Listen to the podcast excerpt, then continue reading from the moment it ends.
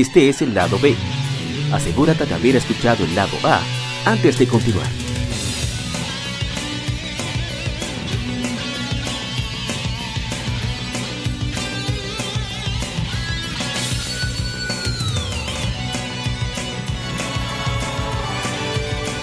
Gamefemérides. Juegos y consolas de aniversario son comentados entre hechos y anécdotas.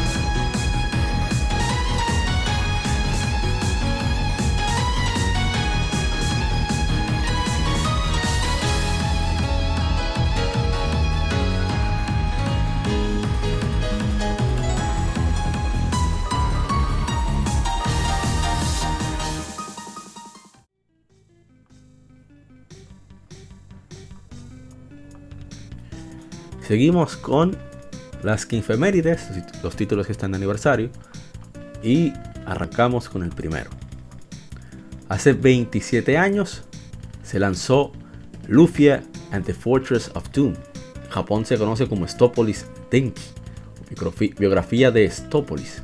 Es un RPG desarrollado por Neverland, publicado por Taito para Super Nintendo. Es el primero de la serie Lufia y es el único lanzado bajo el sello Taito en América. La historia inicia según una profecía en el mundo de Lufia, con una isla flotante con un gran castillo en ella, eh, surcando los cielos en un día oscuro. El subtítulo Fortress of Doom es porque el castillo sirve como base de operaciones para un grupo de poderosos seres conocidos como los Sinistrals, quienes planean usar su fuerza, su poder, para poner al mundo a sus pies. Y bueno, este es un RPG de super bastante reconocido entre aquellos jugadores veteranos de RPG. Así mismo es, principalmente la parte 2, pero vamos a hablar de la 1. Sí, dale para allá, son suyos los micrófonos porque yo no tengo muchos recuerdos de ese juego. Bueno, eh, la Lufia, la 1, fue desarrollado por esta desarrolladora, valga la redundancia, que se llama Natsume, que era una, es una compañía bastante que viene con una, con un, por así decirlo, un buen pedigrí, buen pedigrí en lo que tiene que ver con el, con, en, el, en el reino de los, de los videojuegos. Porque fue la creadora de Harvest Moon.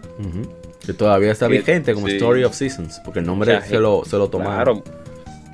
Claro, mucha gente le ha, a mucha gente le ha gustado esa saga desde que salió de sus inicios. Creo que la primera que salió, creo, fue en Nintendo 64, creo. ¿Eh? más Ah, tú dices Harvest Moon. Sí, sí, la saga, no, la saga de, de, de, de, de, Harvest Moon. Ok. Estoy hablando de Harvest Moon. Pero, pero ellos vienen desarrollando desde el Nintendo. Sí.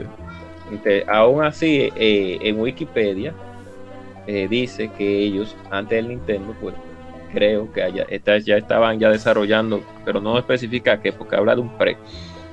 Pero como lógicamente ellos solamente hicieron juegos con una compañía japonesa para su, su querido país natal.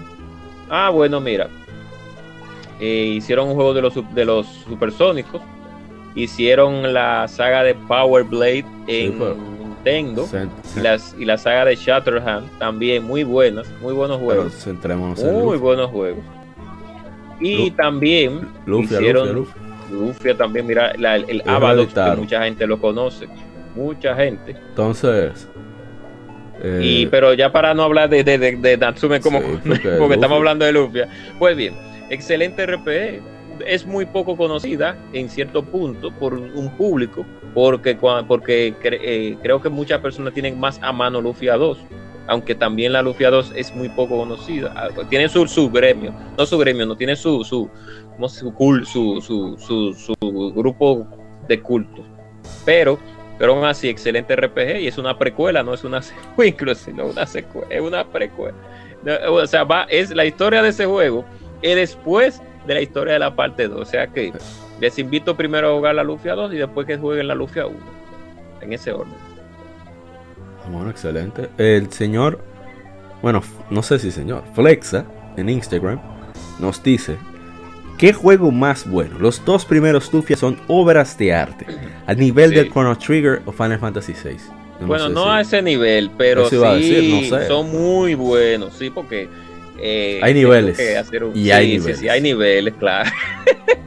el taller, ese, en ese taller no está. Y mi respeto para la persona que hizo pues ese comentario porque es su punto de vista. Pero la realidad es que en ese taller no está. Pero sí, sí. Sí, muy bueno. Excelente el, el, OST, el OST, excelente. Es muy bueno. ahí está de fondo y es excelente. Bueno, usted no tiene comentario, que de verdad esperaba que tuviera más comentarios. Pero bueno, se la vi, como dicen los amigos galos. Sí. Hace. Ay, tengo que buscarlo. Hace 15 años se lanza aquí en América, que de hecho fue el primer territorio donde se lanzó. Super Mario Strikers, es un juego de fútbol de 5 contra 5, desarrollado por Next Level Games, un estudio canadiense, para GameCube. La segunda del juego, Mario Strikers Charged, que eh, no lo recomiendo mucho, fue también desarrollado por Next Level Games para Wii. Los desarrolladores del juego habían trabajado en NHL, o sea, National Hockey League Hits Pro, antes de Super Mario Strikers, que sirvió de influencia para el juego rápido y la naturaleza física del juego. Ya hemos hablado de Strikers antes, es un juego de fútbol no tradicional, porque aquí no hay referee ni nada. Solamente lo importante es que la pelota entre a, la meta, a la cancha. Y, marquen, se marquen los goles. ¿Cuál sea el método que usted quiera utilizar? Eso no, no es problema de, de Mario Strikers. Están los capitanes, que son los personajes de, la saga de Mario. De invitado está Donkey Kong. Y, es súper, súper violento el juego. o sea, tú puedes, eh, eh, eh, golpear a, los, a los oponentes, que son los secuaces de Bowser y, los honguitos, los que acompañan, así como Birdo. Y tú puedes hacer pases, hacer centros, esquivar, ir más rápido. Entonces, si tú golpeas a un oponente que no tiene el balón, eh, como recompensa se le da un objeto. Igualmente pasa, ¿verdad? Viceversa, si pasa a ti. Ahora, si tiene el balón, es válido. Así es como ellos más o menos manejan eh, el equilibrio entre dar muchos golpes y no dar golpes. Porque van saliendo objetos, salen eh, caparazones rojos, salen bombas, salen bananas. ¿Qué más? Sale el, chop, chop, chop, chop, ¿cómo se llama? Sí, el come, come, como decimos aquí. el perro, el perro el perro, o el come come, o, la bola, o la bola de preso, una bola de preso. Hicimos, hicimos stream, pero obviamente sin comentarios, porque todavía no estoy en las condiciones para ello. Pero hay un video de marzo de este año, porque fue cuando obtuvimos la tecnología para jugarlo, como una visualización que merece. Y, y ahí sí comento bastante del juego, incluso hasta lo narro. era bastante jocosa. Eh, y bueno, eh, es un juego súper interesante. Lástima que Next Level Games esté ocupado con, los Luigi's Mansion. Pero me encantaría, de verdad, me encantaría que volviese otra entrega de Mario Striker. Creo que hace falta el juego ya. Sería una excelente adición para el Switch. Sería un juego mandatorio en el Switch, en mi opinión. Con un buen online, online que sea decente. Y, y poder jugar entre amigos como cosa loca, sería fantástico. Imagina equipo de 4 con Kaku. Eso tiene que ser bestial. Pero bueno. Como debe de ser. Se vale soñar. Eh, ¿Usted llegó a jugarlo? La gente corrió. Yo no llegué a jugarlo, pero yo llegué. Yo llegué o estoy cansado de, verlo. Y a mí me gusta muchísimo porque ese juego. Tal vez mucha gente no, no tiene mucho conocimiento sobre esos tipos de juegos de deporte que no siguen las reglas convencionales y que utilizan ciertos personajes para que para que se, desarrolle de la manera más cómica posible, viene desde antaño. Podemos recordar la NFL Blitz de Nintendo 64. Podemos recordar el Brutal, el, Brutal NFL, pero no era Brutal NFL que se llamaba, pero tenía la, palabra Brutal de Sega Genesis. Podemos recordar inclusive los juegos de básquetbol de la ah, Looney Tunes en Super Nintendo. El mismo NBA ya y en el mismo NBA Jam y el mismo NBA Ham Time.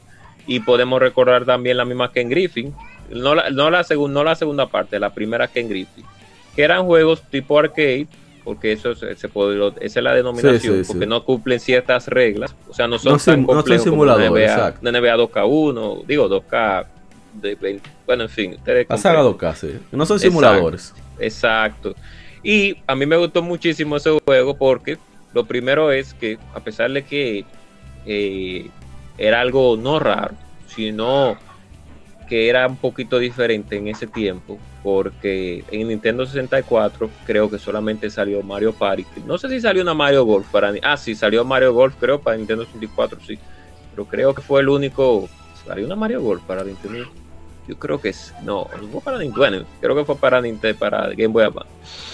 No me recuerdo. Pero no era algo natural, eh, o mejor dicho, algo regular ver a Mario en juegos de deporte por lo menos para el Super Nintendo no era, no era algo regular. Para el 64 comenzaron ahí a salir con Mario Party, etcétera, etcétera, diferentes títulos de ese tipo. Entonces, ya para terminar, a mí me gusta muchísimo ese juego. Primero por los fuetazos que se le dan a, a, los enemigos. Oye, es peligrosa, Peach, cuando tú la pegas de, la reja, que se lo trocuta, porque suena como otra cosa. Oh, Así que bajen el volumen. no lo bajaron ese sonido, seguro. seguro que bueno, sonaba diferente. No, porque es la misma, la misma voz. La misma voz. O sea, Peach habla en inglés incluso para Japón.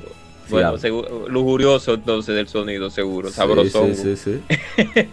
peligroso, peligroso. Pero me gusta cómo se dan le, dan los codazos a la gente. me encanta cómo se le trocuta a Wario y Waluigi. Sí. ah, sí. No, muchacho, una, una, una cura, como decimos aquí en nuestro país, una, es muy gracioso. Me gusta que el juego tenga un frame rate estable, que a 60 cuadros que corre. A pesar de que cuando se hace un gol y la cámara cambia, cambia ya a 30, pero ya cuando tú estás jugando es a 60, que es algo que ya se veía en, consola de esa generación. Y que el juego es, es entretenido, se le ve la malicia a los personajes cuando hacen las poses, el mismo Honguito, eh, digo Honguito, no el mismo Yoshi se ve con su cara malicioso, todo el mundo ahí está peleando por su premio, ahí nadie está de que amigable ni no, no, no, no. y nada, eh, muy buen juego para hacer la reta, como decían, como dicen otros países con los amigos, para uno darse su par de fuetazos. Y qué bueno que se sigan lanzando juegos como este. Me, Nintendo debería de seguir, lo que pasa que parece que las ventas tal vez no fueron así, que tan exorbitantes. No, que esa de Wii es terrible, mano. Esa Wii no es buena, ¿no? Exacto, entonces es como, es como digo, aunque Nintendo forzó mucho con algunas sagas, como la Hoop, la, de básquetbol, para 3DS, creo que fue que salió. Nintendo no, para no, para, Square Enix fue que lo hizo, por cierto. Sí, pero no debieron de darle IP a esa porque ellos, Square Enix tiene eh, que, se queden nada más en simulación y RPG, porque ellos han, intentado en otros ámbitos y se han caído. Te recuerdo a ti, Dirges Observers. Te recuerdo. Seguimos, ya te sabes. Bueno, vamos al siguiente título. Que Oh, pero ven acá, yo me, yo me... Ah, no, es que no hay comentarios. Eh, el siguiente título es uno que es una fecha japonesa, pero quisimos conmemorarlo porque es muy poco conocido. Hace 28 años se lanza Final Fantasy V en Japón. Es un RPG de fantasía medieval desarrollado y publicado por Squaresoft, ahora Square Enix.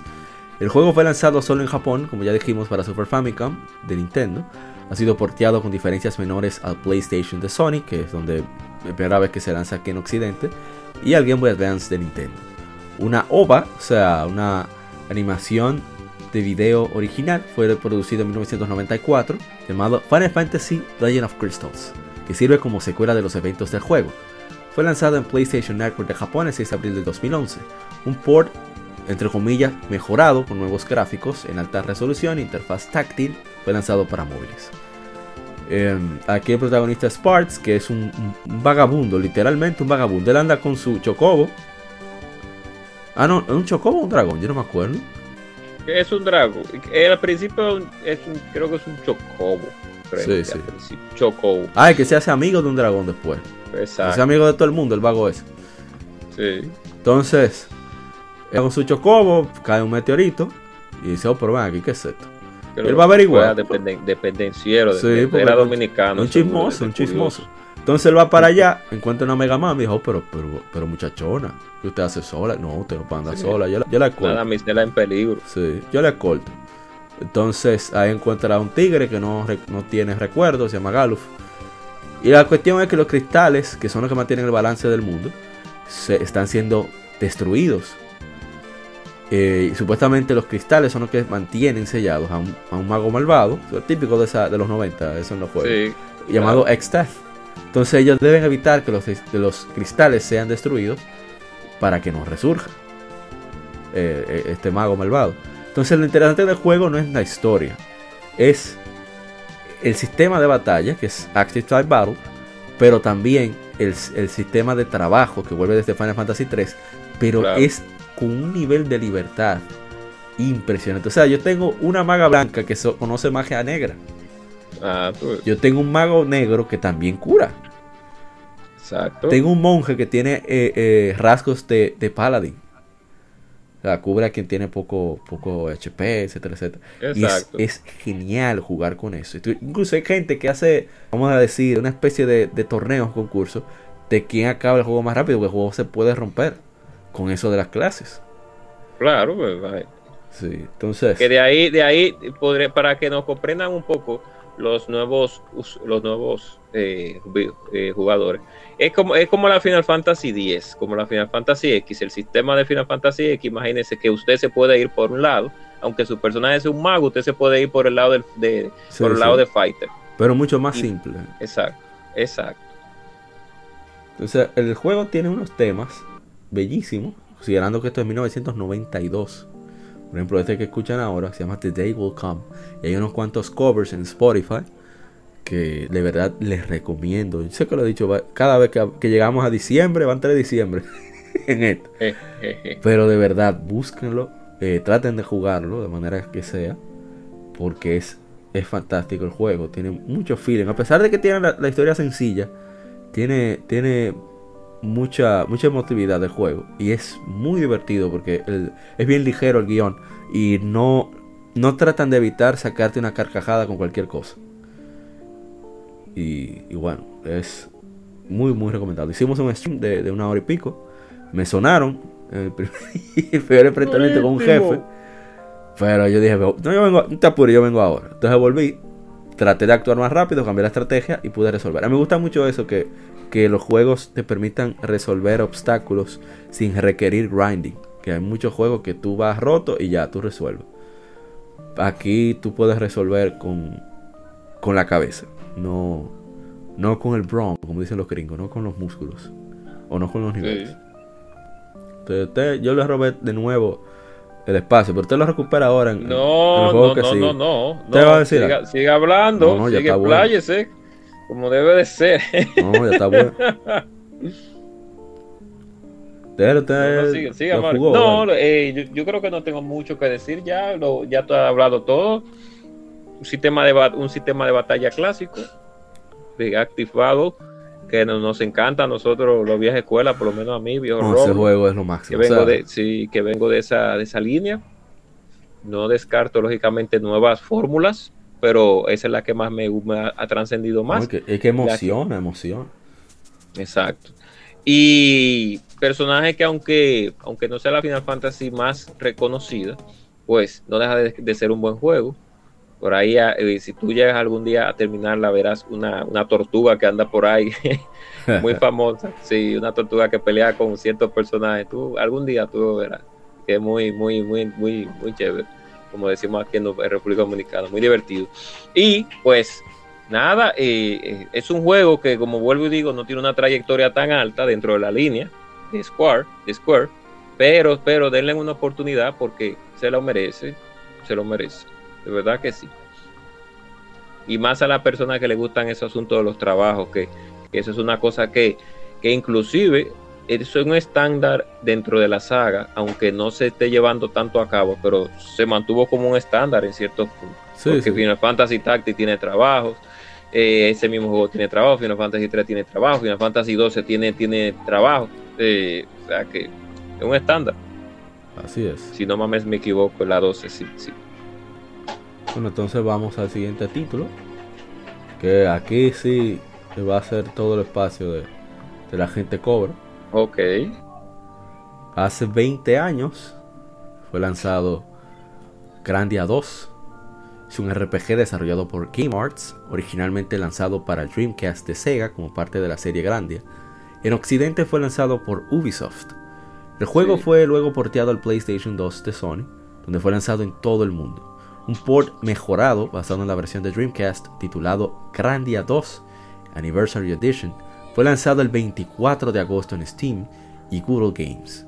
Una versión HD sería lanzado junto al original para Nintendo Switch y Windows, creo que fue el año pasado, por ahí, no recuerdo. Sí, sí. El, que estoy esperándolo todavía en PlayStation 4. Cada vez que, que Eh, eh. que son los dueños de la de Game Arts ahora y de, y de todas sus propiedades intelectuales, dicen algo, yo pregunto, eh, Grandia HD, ¿para cuándo en Play 4? ¿Para cuándo? Como Sí. dice Jennifer. Así Digo, mismo. aquí. No, no, no, sí, sí, que ya se la robó de aquí. Sí, exacto. Le preguntaba a Ale que para cuándo el anillo. Entonces, ¿Para cuándo el anillo? Bueno, tiene mucho no, pero significado ya, eso, ya, pero ya, le, ya le vamos a di el anillo ya. Entonces, espérese, antes de que el agente cobra se lleve todo el tiempo. Me desplaye Pues, durísimo, no, como pues yo decimos te- yo aquí lo voy a frenar. Nos queda un tema medio largo. Entonces, eh, dice Álvaro Alejandra Costa en Facebook. La, pri- la primera parte sí la sacó del estadio. Esta versión no me llamó tanto la atención. Aunque la jugué y me Ah, divertí. Pero espérate, aunque la jugué y me divertí bastante con el juego. O sea que Ah, no le llamó la atención, pero lo disfrutó. Ah, bueno. Entonces, no, fal- por si acaso. Falta No. Instagram. En Instagram, eh, Andrés Carrero 93, estoy convencido de jugar esos juegos. Lo malo es el dinero para comprarlos, es verdad, eso siempre es un problema. Mi hermano Juan, Juan Delgadillo, tóxico, que también pueden encontrarlo como el coleccionista RD en Instagram, Sí. nos dice, juegazo. Recuerdo Así que la, es. la primera vez eh, el disco 2 me daba error y lo tuve que comprar original para terminar. Como debe de ser. Entonces, eh, R Castillo Life nos dice: Mi RPG favorito. Ahí está. Arranca. Sí, sí, sí, como debe de ser. Arranca, ya no hay más. Bien, rapidito, yo siempre digo eso, no bueno. Lo que pasa con Grandia 2 es que todo el que jugó la 1, pues quedó maravillado porque Grandia 1 es un excelente RPG, una historia juvenil, pero que marca ese asunto de aventura que todo RPG tiene que tener. Por eso la saga de Dragon Dragon Quest. Quest, exacto. Esa saga de la saga de Dragon Quest siempre ha mantenido ese estándar porque ha mantenido como es el, el feeling, a pesar de los tiempos, de la aventura, que es lo que marca una, una, un juego de rol.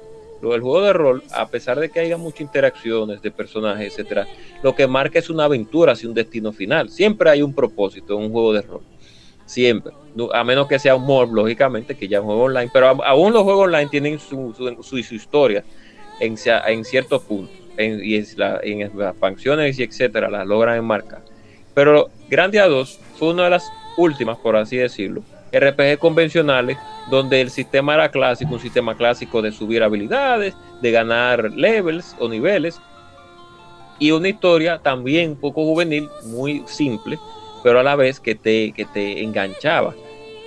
A pesar de que el juego no es tan largo, pero lo, lo que realmente el fuerte de ese juego, que son varios, son, lógicamente, es el sistema de batalla que tiene, que es un sistema de, eh, de, de batalla activo como el de Final Fantasy, pero más, como, eh, ¿cómo se podría decir? Más da interactivo. sensación, no, y que da sensación casi de que un juego de acción, no, Sí, no RPG por turnos.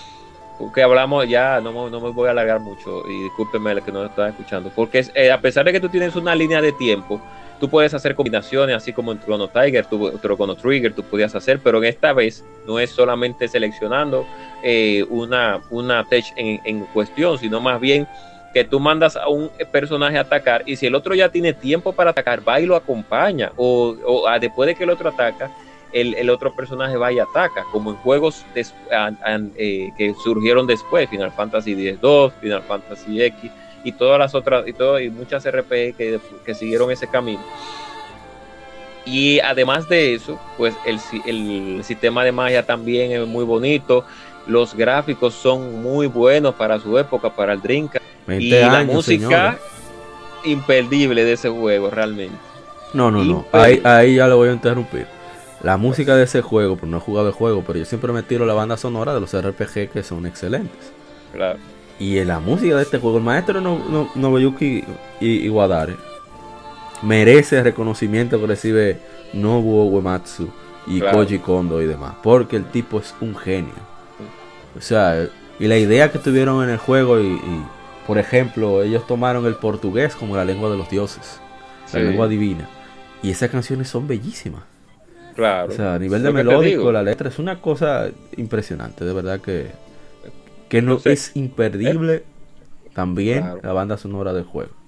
Claro. Y los personajes también son, son muy agradables. Tú tienes ahí al protagonista, Ryudo, que tiene al halcón, el ayudante, no me recuerdo el nombre ahora, que, que es un, protagonista que, a pesar de que es el típico protagonista, pero eh, eh, aventurero, etcétera, etcétera, cae bien dentro del, del el segundo personaje, que es la, la, compañera de ella, que no me recuerdo de él, que no me recuerdo el nombre ahora, que está la versión de ella normal, y luego se transforma en la, en la chica más aguerrida, que ahí estos, los atributos físicos se le suben, una pechonalidad, más manos, más glúteos, eh, cabello rojo, etcétera, más atractiva al que le gustan ese tipo de damas, o sea que las dos están muy bonitas dentro de su dentro de los gustos personales de cada quien. También hay una robot que también es muy bonita y está el típico personaje fuerte, rudo, que es eh, el que tiene el hacha y el, y el chama y el niño, el jovencito para quien también eh, también le gustan ese tipo de personajes. Son personajes carismáticos que tienen su propia historia.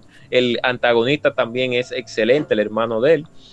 Muy excelente. Eh, y a pesar de que puede, eh, y no es no voy a dar spoiler, el último jefe tal vez pudo haber sido mejor, pero, pero, pero, pero, pero, pero, esa aventura, más el sistema de batalla, más los gráficos, más la música de ese juego, hacen que Grandia 2 de verdad que, que está en, el, en un top de RPG de Dreamcast que usted debe de jugar en algún tiempo en su vida. No en Dreamcast, si usted tiene un Dreamcast, la juega en Dreamcast, pero si la tiene en otra plataforma, la puede jugar en otra plataforma. Tiene Nintendo Switch, que están... Yo le di... Ahora está apagado un poco la, la máquina de Nintendo de lanzamiento. Cómprese Andy Anniversary Collection. Exacto. Trae dos juegazos. Claro que sí. Yo no se va a repetir. Porque de verdad que el sistema de batalla, miren, eso, eso es, es grandioso. Es grandioso ese sistema de batalla. Eso se llama Grandia, porque es grandioso el juego. Sí, que como que los, como que hay una amistad. La palabra sería como que el sistema de batalla es eh, eh, ah, eh una armonía. Siente a mí, sí, se siente bonito porque no es como. Vamos a poner ya para eh, Final Fantasy XV, por ejemplo, el sistema que tiene de acompañamiento de, de a mí, de, los, de, de, las, de las opciones que tú tienes con tu compañero de trabajo pues es parecido, pero este en su tiempo, en su época, como no teníamos esa tecnología para utilizar ese tipo de, desarrollo, pues aún así se, ve tan amigable cuando tu compañero vaya a atacar junto contigo al mismo tiempo y, corre dentro del field, que no se ve que esté estático y, en la línea de tiempo como avanza. Es algo bien, es un, es, un juego bonito, es, es bueno. Sí, denle chance. Bueno, vamos entonces a pasar al siguiente título, ya es el último de la tanda. Se trata de hace 25 años. Fue lanzado Breath of Fire 2. ¡Ey! Es un RPG desarrollado y publicado. sí, sí, sí. Uno de los mejores intros, uno de los mejores intros musicales de todos los tiempos y principalmente la RPG de, de para RPG de Super Nintendo. Vamos a poner para RPG de Super Nintendo. Porque lógicamente hay otros tiles que lógicamente Final Fantasy VI, Chrono Trigger, etcétera, etcétera, etcétera. Pero Europa el 2, uno de los mejores intros musicales. Es, es, un RPG desarrollado. Ay, pero yo no he cambiado la música. Me quedé hipnotizado. Póngale intro, póngale intro del juego. Me quedé hipnotizado con, con Grandia Despair and Hope, una excelente pieza. Hace 25 años lanzó Breath of Fire 2, es un RPG desarrollado y publicado por Capcom para Super Nintendo. En Europa fue licenciado a Laguna. La segunda entrega de la serie Breath of Fire. Fue porteado a Game Boy Advance y relanzado en todo el mundo. El juego fue relanzado en la consola virtual de Wii el 27 de agosto de 2007. En Europa el 10 de agosto del mismo año. También está en la consola virtual de Wii U y está en Nintendo Switch Online. Si usted tiene un Switch, está pagando en online, usted está desperdiciando dinero jugando online. Juegue los juegos de Super Nintendo que hay ahí que son buenísimos. Los reales juegos, los juegues los reales Están los dos Breath of Fire en Nintendo Switch Online. Entonces no desperdicie eso. No lo piense. Bueno, déle, déle que usted que lo ha jugado, yo no me atrevo a tocarlo hasta que no pase el primero. Bueno, exacto. Bueno, para no dar spoiler, Breath of Fire. Claro, Eso spoiler sí, todo, Breath of Fire 2. tiene 25 años ya. Exacto. No, pero no voy a dar spoiler, pero sí voy a, lógicamente, hablar un poquito nada más. Es, es una saga sólida. Claro, hasta la, hasta la Dragon Core. Mucha gente habla de la Dragon Core, que sí, que sí, pero yo paso. Paso de la Dragon Core. Algún día, algún día, algún día, algún día le daré, veré un review completo. Pero hasta ahí, Breath of Fire 1 2, 3 y 4. La 4 está un poco apagada, se apaga un poco en la historia, etcétera. No en, no en gráfico, historia está un poco apagada y en sistema, pero, pero está bien. Todavía hay calidad todavía. Pero eh, Breath of Fire 1, excelente. Breath Fire 2, excelente. Breath of Fire 3, obra maestra también. O sea, es una saga que lamentablemente Capcom debería de volver a, a, a realizar porque tiene un público y Breath of Fire 2 demuestra, demuestra que, que es que para su tiempo, creo que fue en el 1990 y 94, 95. 5 aquí en América. Que usted podía explotar la consola si usted le ponía dedicación y empeño a un, a un, juego. En ese juego se hace de día y se hace de noche. Uno, muchas personas vieron eso, fue de la leyenda de Zelda, aunque Dragon Quest ya lo hacía en Nintendo, creo que ya lo hacía día y noche, creo, si no más recuerdo. Pero no era algo normal ver que un RPG se hiciera de día y de noche. No era algo normal. Personajes entrañables, eh, extrañables, sí. Ran, eh, la gata Cat, sensual y, bonita. la eh, gata está bien. La joven que vivía en Buen Día, la que tiene las alas, que no me recuerdo. Siempre se llama Nina. Nina, sí hasta el que lógicamente cuando usted utiliza un sistema de transformaciones, porque al principio ese sapo no cae bien para nada, pero luego que usted utiliza un sistema de transformaciones en lo cual usted le hace un update físico y, eh, físico al personaje, pues a excepción del prota que nunca va a cambiar. Eh, digo, sí, bueno, cambia de color creo, una parte. Pero después de ahí usted le coge mucho amor al el mono también y hay un personaje extra que aparece que es de la 1, que cuando tú lo juegues tú vas a ver cuál es. Pero después de ahí una historia muy seria, muy seria, porque habla sobre el asunto de religiones que, religiones eh, paganas. Eh, no, bueno, religiones paganas no, sino de religiones que lo que quieren es eh, controlar. Hacerlo, controlar, exacto, controlar a, a las personas un final bueno y un final malo, un sistema de casa donde usted puede agarrar y hacer y construir casas y, dentro del juego usted va eh, reclutando gente para que vayan a su casa, a su pueblo, una música excelente, un sistema de batalla agradable, pues, un sonido que, claro, el típico sonido de Capcom de las Mega Manes, pero no importa. Eso hace que Breath of Fire 2, el aliento de fuego 2, pues haya que obligatoriamente, si usted es un fan arrecio de, las, de los JRPG y de las RPG en general, usted tiene que probar ese juego. Es obligatorio que usted tiene que algún día jugar Breath of Fire 2. Excelente título, de verdad que tiene momentos dramáticos. Por eso digo que la historia es una historia, valga la redundancia, que es seria. Tiene sus momentos divertidos, claro está, pero tiene, tiene sus momentos dramáticos. Y tiene, como digo, un final bueno y un final malo y todos los, todos los personajes de ese juego son, son e, e, e, extrañables, que tú dices, wow, tal fulano, fulano, perencejo, perencejo. Yo se lo recomiendo muchísimo, de verdad que sí, todo el que no lo ha jugado. bien, bien. No, pero ya yo creo que es más que suficiente. Sí, sistema de batalla bonito, bien realizado, buenos gráficos, inclusive era eh, bueno, era inclusive, inclusive nosotros estábamos acostumbrados a Final Fantasy VI y Final Fantasy IV, donde los enemigos no se mueven y, solamente los personajes se mueven. Y en ese juego, la gran mayoría, todos los enemigos se mueven normal. Tienen movimientos de ataque y tienen movimientos para ejecutar magia, que tú lo ves con un frame de animación. Desde el primer juego, uno nota los detalles de animación que le puso Capcom que nunca había visto. O sea, en Super Nintendo yo no había visto algo así. Claro. O sea, Chrono Trigger es un juego hermoso en todos los sentidos. Pero el, la animación de cuando da un espadazo Ryu, que es el protagonista, o cuando da boca magia Nina, etcétera, etcétera, es genial verlo. O sea, se nota que Capcom es quien hizo Street Fighter. Porque todos esos detalles de, animación de, sprites no son cualquier cosita. No, no son cualquier cosa, porque como te digo, estamos, estábamos acostumbrados a la champola de Final Fantasy 4.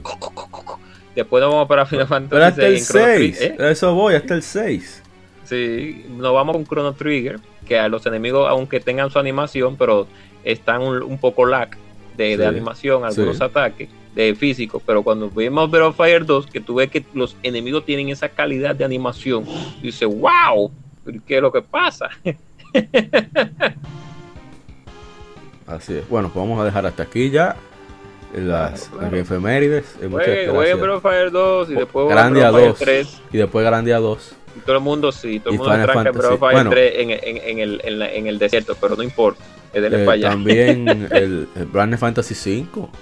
Claro, también Final Fantasy 5. Entonces, Es una repasadita por Final Fantasy 4 y vuelva de nuevo a jugar con un Trigger. Vuelva Ey. de nuevo, no importa. nunca sobra con los trigger. Bueno, Sí. vamos entonces a pasar al tema de la semana. Gracias por acompañarnos hasta aquí.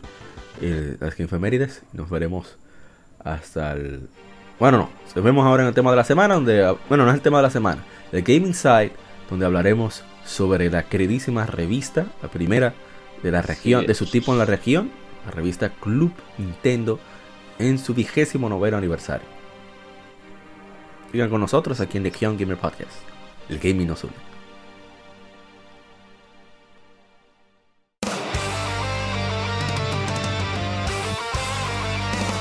Para revivir los grandes momentos y títulos del videojuego clásico, no dejes de escuchar cada mes Modo 7 Podcast.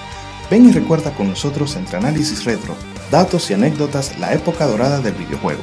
Sin micropagos ni pases de temporada, solo puro amor por el pixel y el polígono. Modo 7 Podcast, la retroaventura comienza ya.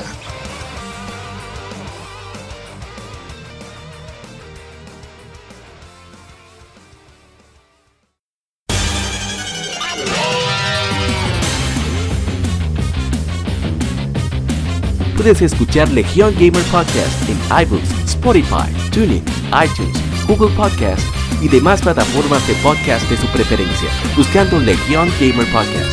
Recuerda seguirnos en las redes sociales como arroba Legion Gamer RD. Visita nuestra página de Facebook para que seas parte de nuestros streams de las Gamefemérides, donde recordamos y jugamos algunos juegos de su aniversario.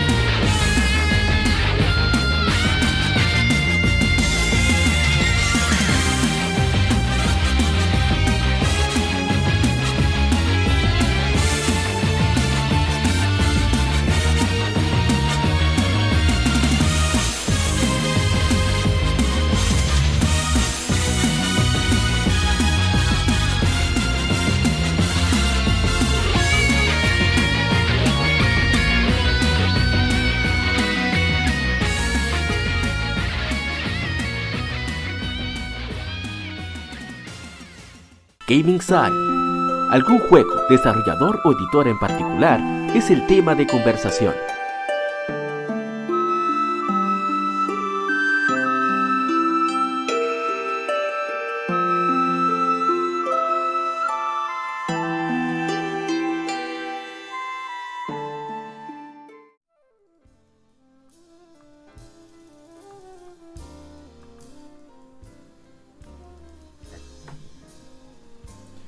¿Qué tal, colegas gamers? Bienvenidos a este Game Side. Game Side eh, es medio Game Femérides, medio tema de la semana. Porque vamos a hablar de una publicación muy importante para nosotros en Latinoamérica. Sabemos que quizás en España no, no haya tenido alcance, pero creo que todos los hispanohablantes eh, que tenemos ya una edad promedio de, de 30 o más años, hemos leído en algún momento esta revista llamada Club Nintendo.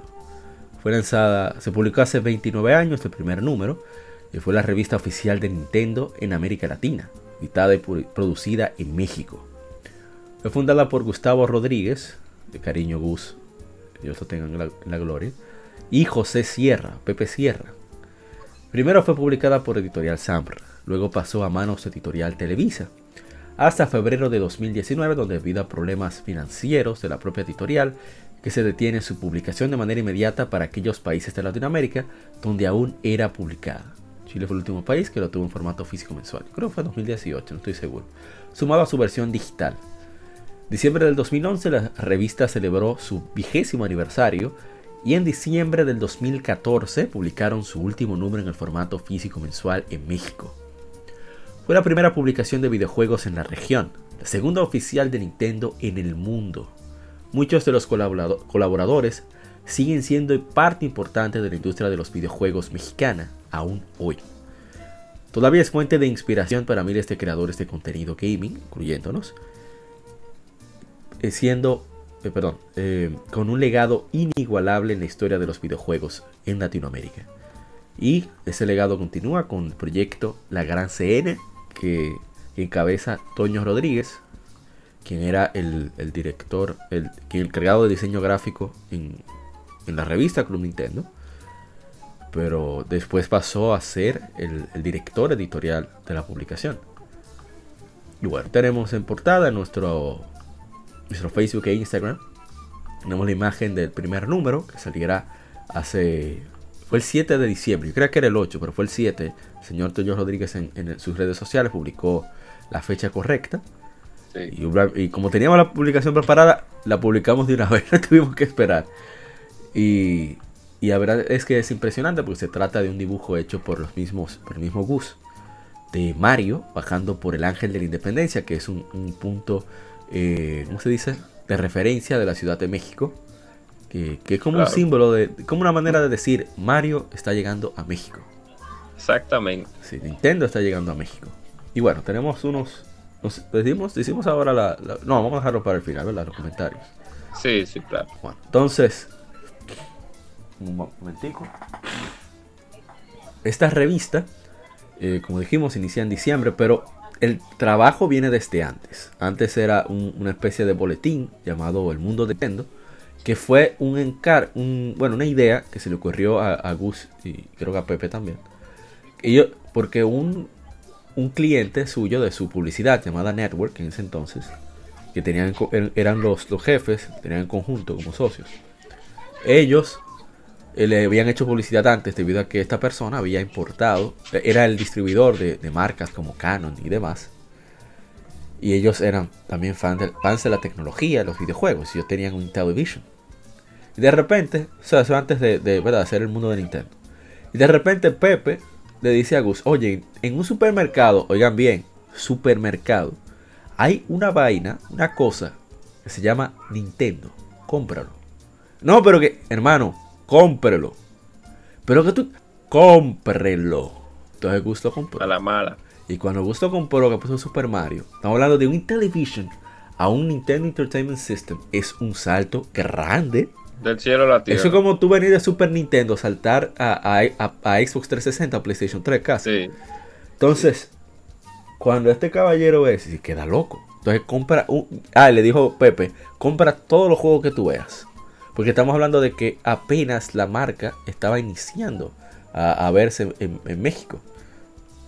Entonces él, él compra, obviamente, el The Legend of Zelda, que ve que el cartucho es dorado. O la cinta, como también le decían ellos en ese entonces.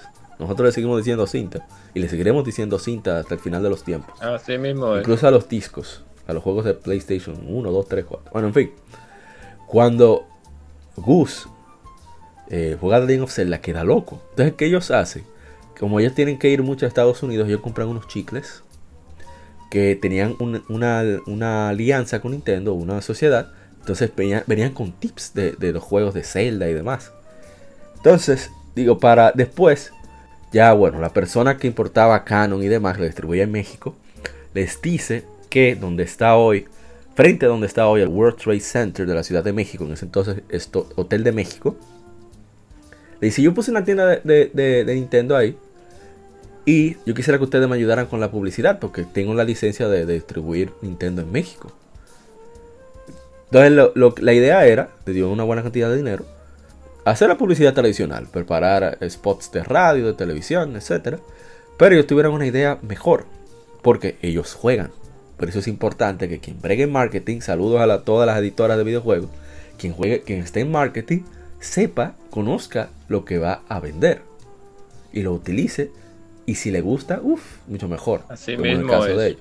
Entonces tuvieron la idea de que, concho, pero en vez de nosotros malgastar este dinero de que en radio y cosas, vamos a mejor a poner tips, a, dar información para que el que va a jugar venga a la tienda y, consuman la tienda.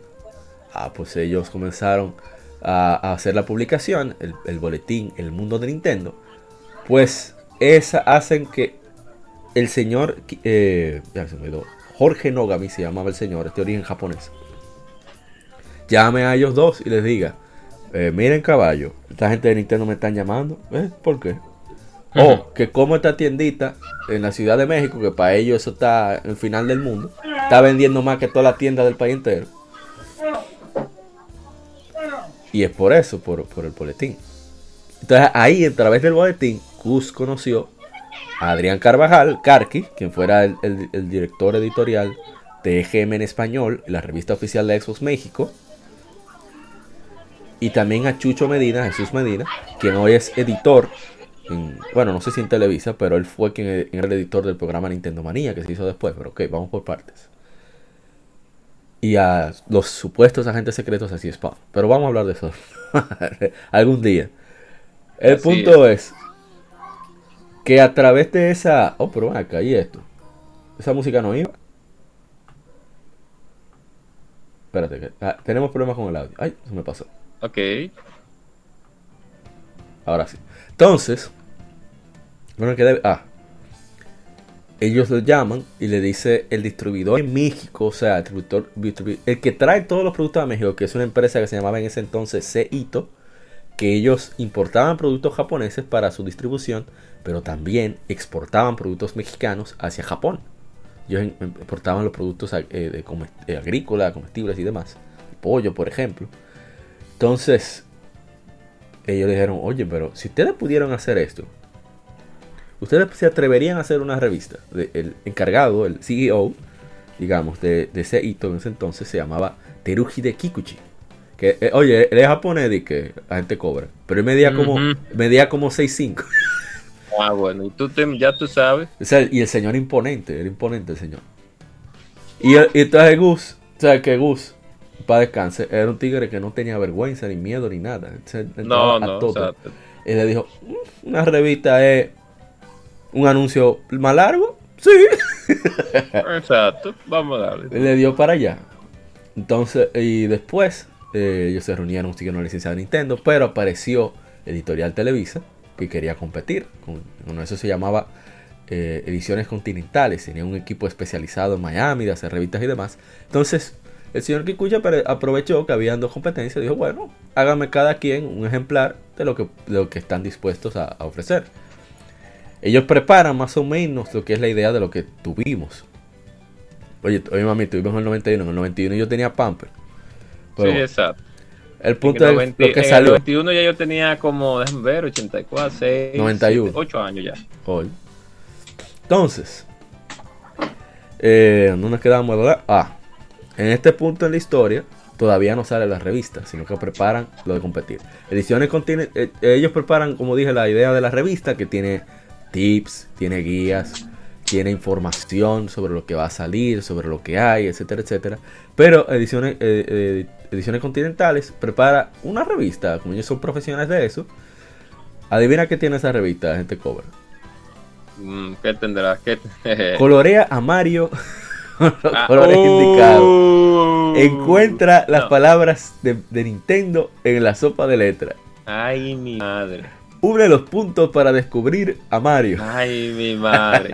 wow, no sabía nada esa persona de lo que era Sí. realmente una revista especializada de Es que videojuegos. nunca le había puesto la mano en un control. Sí, exacto. Entonces, Como eso. en la actualidad, como, Co- ta- como muchas No, el- edit- el- el- no ajá, exacto. Como lo que pasó con Mass Effect Andromeda.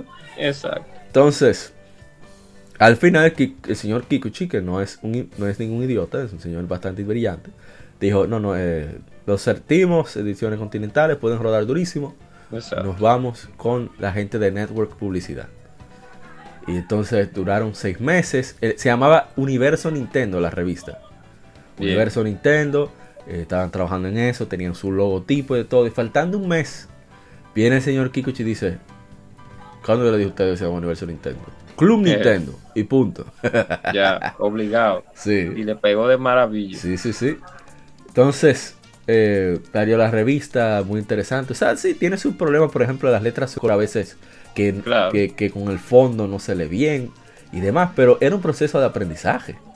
Claro. Y, y apenas salió tres meses después de Nintendo Power. Exacto. Dirán, bueno, pero Nintendo tenía el, el- el asunto ese de noticias. Sí, pero no es lo mismo. No, no, no era lo mismo. Pri- Primeramente por el asunto de presupuesto, Sí. en, en todos los sentidos. Porque cuando salió Nintendo Power, Nintendo Power era una revista de cuánto? Hecha 80, allá, no, no, 80 eh, páginas. no, y hecha, hecha allá mismo en Nintendo of America. Exacto. Entonces, era muy, era la diferencia del cielo a la tierra. Sí, entonces, después, en el primer número, una curiosi- algo curioso, que el mismo Gus lo ha contado en varias entrevistas, es que ellos, como tenían la idea de que la mayoría eran niños, le decían amiguitos, amiguito, eh, ten cuidado que si yo que tal enemigo te va a, dar- a rodar durísimo, que si yo cuánto. Entonces apareció una carta ya para el segundo y tercer número, decía, no me llames amiguitos, yo soy un jugador, no tu amiguito. Y de- después de ahí se instauró la regla de que todo debe tratarse cuando se de que indique cosas al público en segunda, segunda persona del singular, de manera Claro. informal. A tú. Incluso han escrito abuelos, abuelas y todo. Le dicen, ¿cómo estás? Sí, exacto. ¿Qué te parece tal más cosa? personal. Sí. Y eso como que causó que la revista se captara, y debo decir que es así, como si, si fuera un pana que tú estás leyendo. Un amigo te está escribiendo la- lo que dice la revista. Y creo que eso causó un impacto, sobre todo en, en los hermanos mexicanos, que por eso abrazaron a Nintendo como cosa loca. Y, y continuando con, ya con la historia de la revista, y después, ya para el 95, 94, 95 se ve que se hizo el primer E3. O sea, desde el 93-94 comenzaron a ir al, al CES, el Consumer Electronic Show, que se hacía en- en dos veces al año. Ellos iban. Es para hablar un poco sobre lo de Nintendo Manía, que no sé. Ah, aquí lo daban Nintendo Manía, gente cobra. Eh, no, no, porque era un programa eso- netamente explicando, ¿no? eso- Aquí tuvimos programas netamente locales de videojuegos, pero no tu- nunca, nunca tuvimos la oportunidad de ver a Nintendo Man. Que es una lástima, porque yo creo que si Nintendo Manía lo hubieran dado aquí, eh, fácilmente usted y yo, este programa fuera de Nintendo solamente. Sí, sí, fácilmente. Sí, no se ríe, pero es verdad. Entonces, eh, el señor Kikuchi, ni tonto ni perezoso, nuevamente, le dice a, a Gus y a, Pepe, les dice, ven acá, yo a ustedes le estoy pagando viaje y disparate. Y estamos desperdiciando este material, diga, con fotico para una revistica. No, usted, tú soportas un programa de televisión. Y nuevo Gus, eh, intrépido, creativo, le dice, "Ah, programa de televisión anuncio mal algo. Vamos. Claro, vamos a darle, hacerlo de menos. Y además él tenía experiencia de ya trabajar con Eugenio Derbez. Él fue el que pegó a Eugenio Derbez. ¿Usted- ¿Usted se acuerda de la familia Peluche, por ejemplo? Claro, la familia peluche. Los claro guiones sí. de la familia Peluche los hizo Gus, por eso es que uno lo disfruta. Ok, ya, ya. Entonces, Oye, eh, eso. sí. Entonces, otro aspecto de la, de la revista que nosotros tratamos de honrar con los nombres que usamos es la cuestión de los nombres. Curso Nintensivo, Sí. Mareados. Todo eso son ideas de, de Gus, de Gus Rodríguez. Como- era, el, era como, como Robert, eh, Roberto Gómez Bolaño con el Exacto. asunto del Chavo y sus personajes, Ajá. Chapulín, Chavo, Chespirito y etcétera, que entonces Gus utilizaba entonces, hacía juego de palabras Ajá. con las cosas que iba a, a- a de- de- describir en la revista. Era muy interesante, mareados, ponían un Mario ahí Curso mareado. intensivo, eh, Curso eh, de- información necesaria. Información súper necesaria. Ajá. Entonces, eh, ese, ese ingenio de Gus siempre estuvo diferente en la revista. Según respondió él, por lo menos durante cuando estuvo a cargo de la revista, él era que respondía a las cartas. Él era el Doctor Mario. Bueno, Ok. Vale, seguimos con la línea temporal. Arranca Nintendo Manía, hablan sobre trucos. Imagínate con lo locos que se volvieron los mexicanos, se volvió una religión. Claro. Ese programa sábado por la mañana que se daba allá. Sí, porque que no todo el mundo tenía, tenía eh, acceso a, a trucos. No, y que te lo den en tu idioma. Y, Exacto, y no en tu idioma, con- hasta con tus modismos. claro. Entonces, Porque todos los juegos venían en inglés, porque Claro. no habían no habían casa desarrolladora, un ejemplo, de este lado. no, no, y que, y- y que éramos, un, un- un mercado inexistente prácticamente. Exacto, exactamente. Entonces, eh, ¿cuál era el otro elemento que iba a mencionar? Ah, Que ellos comenzaron el programa, ellos intentaron hacerlo con Televisa porque ya para esa época, quien publica- editaba y publicaba la revista era Editorial Televisa, que tiene su canal, ¿verdad? Sí. Y le dijeron, eh, tienen que pagarme tanto. Le dicen ellos, pero estamos ayudando a que se venda la revista, vas a tener licencia de Nintendo, te van a dar libertades para usar la marca, tú no me puedes cobrar como si yo tuviera un comercial de 30 minutos. Me vas a hacer quebrar. Entonces, eh, ahí estaba surgiendo el nuevo canal llamado TV Azteca, que ahora es Sí. bien conocido. En esa época estaba iniciando. Y, y se van para allá. y le dicen, ah, hay un forito ahí, ustedes lo pueden usar, dale para allá. Dijeron que sí a todo, todas las condiciones que tenía Gus. Exacto. Y le fue... Eh, eh, te- me sobra esa, esa hora o esa media hora. Sí, sí, Dale para allá. eh, dale para allá. Entonces ellos habían comprado licencia de transmisión de, por ejemplo, Caballero- Caballeros del Zodíaco, etcétera, etcétera. Y el programa del teatro nos estaba robando todo el rating. Todo lo de- Sí, el programista que no, que ellos no querían, que, que ellos- ah, eso, ese tiempo lo tenemos de sobra ahí, cógelo, cógelo. Sí, sí, cobra, está bien. Entonces, em, ¿qué es lo otro que sigue? Ah, Gus duró como dos o tres años, no sé, en el programa. Pero después hubo un problema que en esa época, incluso aquí estaba así, tú no podías estar en dos televisoras diferentes. Pero el problema no era ese, el problema es, según explicó Gus, que a él lo querían sacar del medio porque él no sabe. Oye, El punto es que se inventaron un robot de que carísimo, con un presupuesto altísimo, de alta tecnología, porque el programa estaba funcionando, estaba generando dinero. Claro. Y querían como ponerlo más ostentoso y demás. El problema, si tú lo buscas, está en YouTube casi completo. La primera temporada, por así decirlo, se ve muy chulo, porque que todo está hecho como a mano, pero como bien hecho, como fajado, como que tú notas que es una vaina que está nítida. Yeah. Por ejemplo, lo- los, los muebles son bloques de Mario. Sí, y exacto. así. Ah, esta se veía... hecho con amor, con Exacto. amor, no simplemente de que como, como, como un programa regular, sino que está hecho con amor como para, como para videojugadores Exactamente. de Entonces, esa época.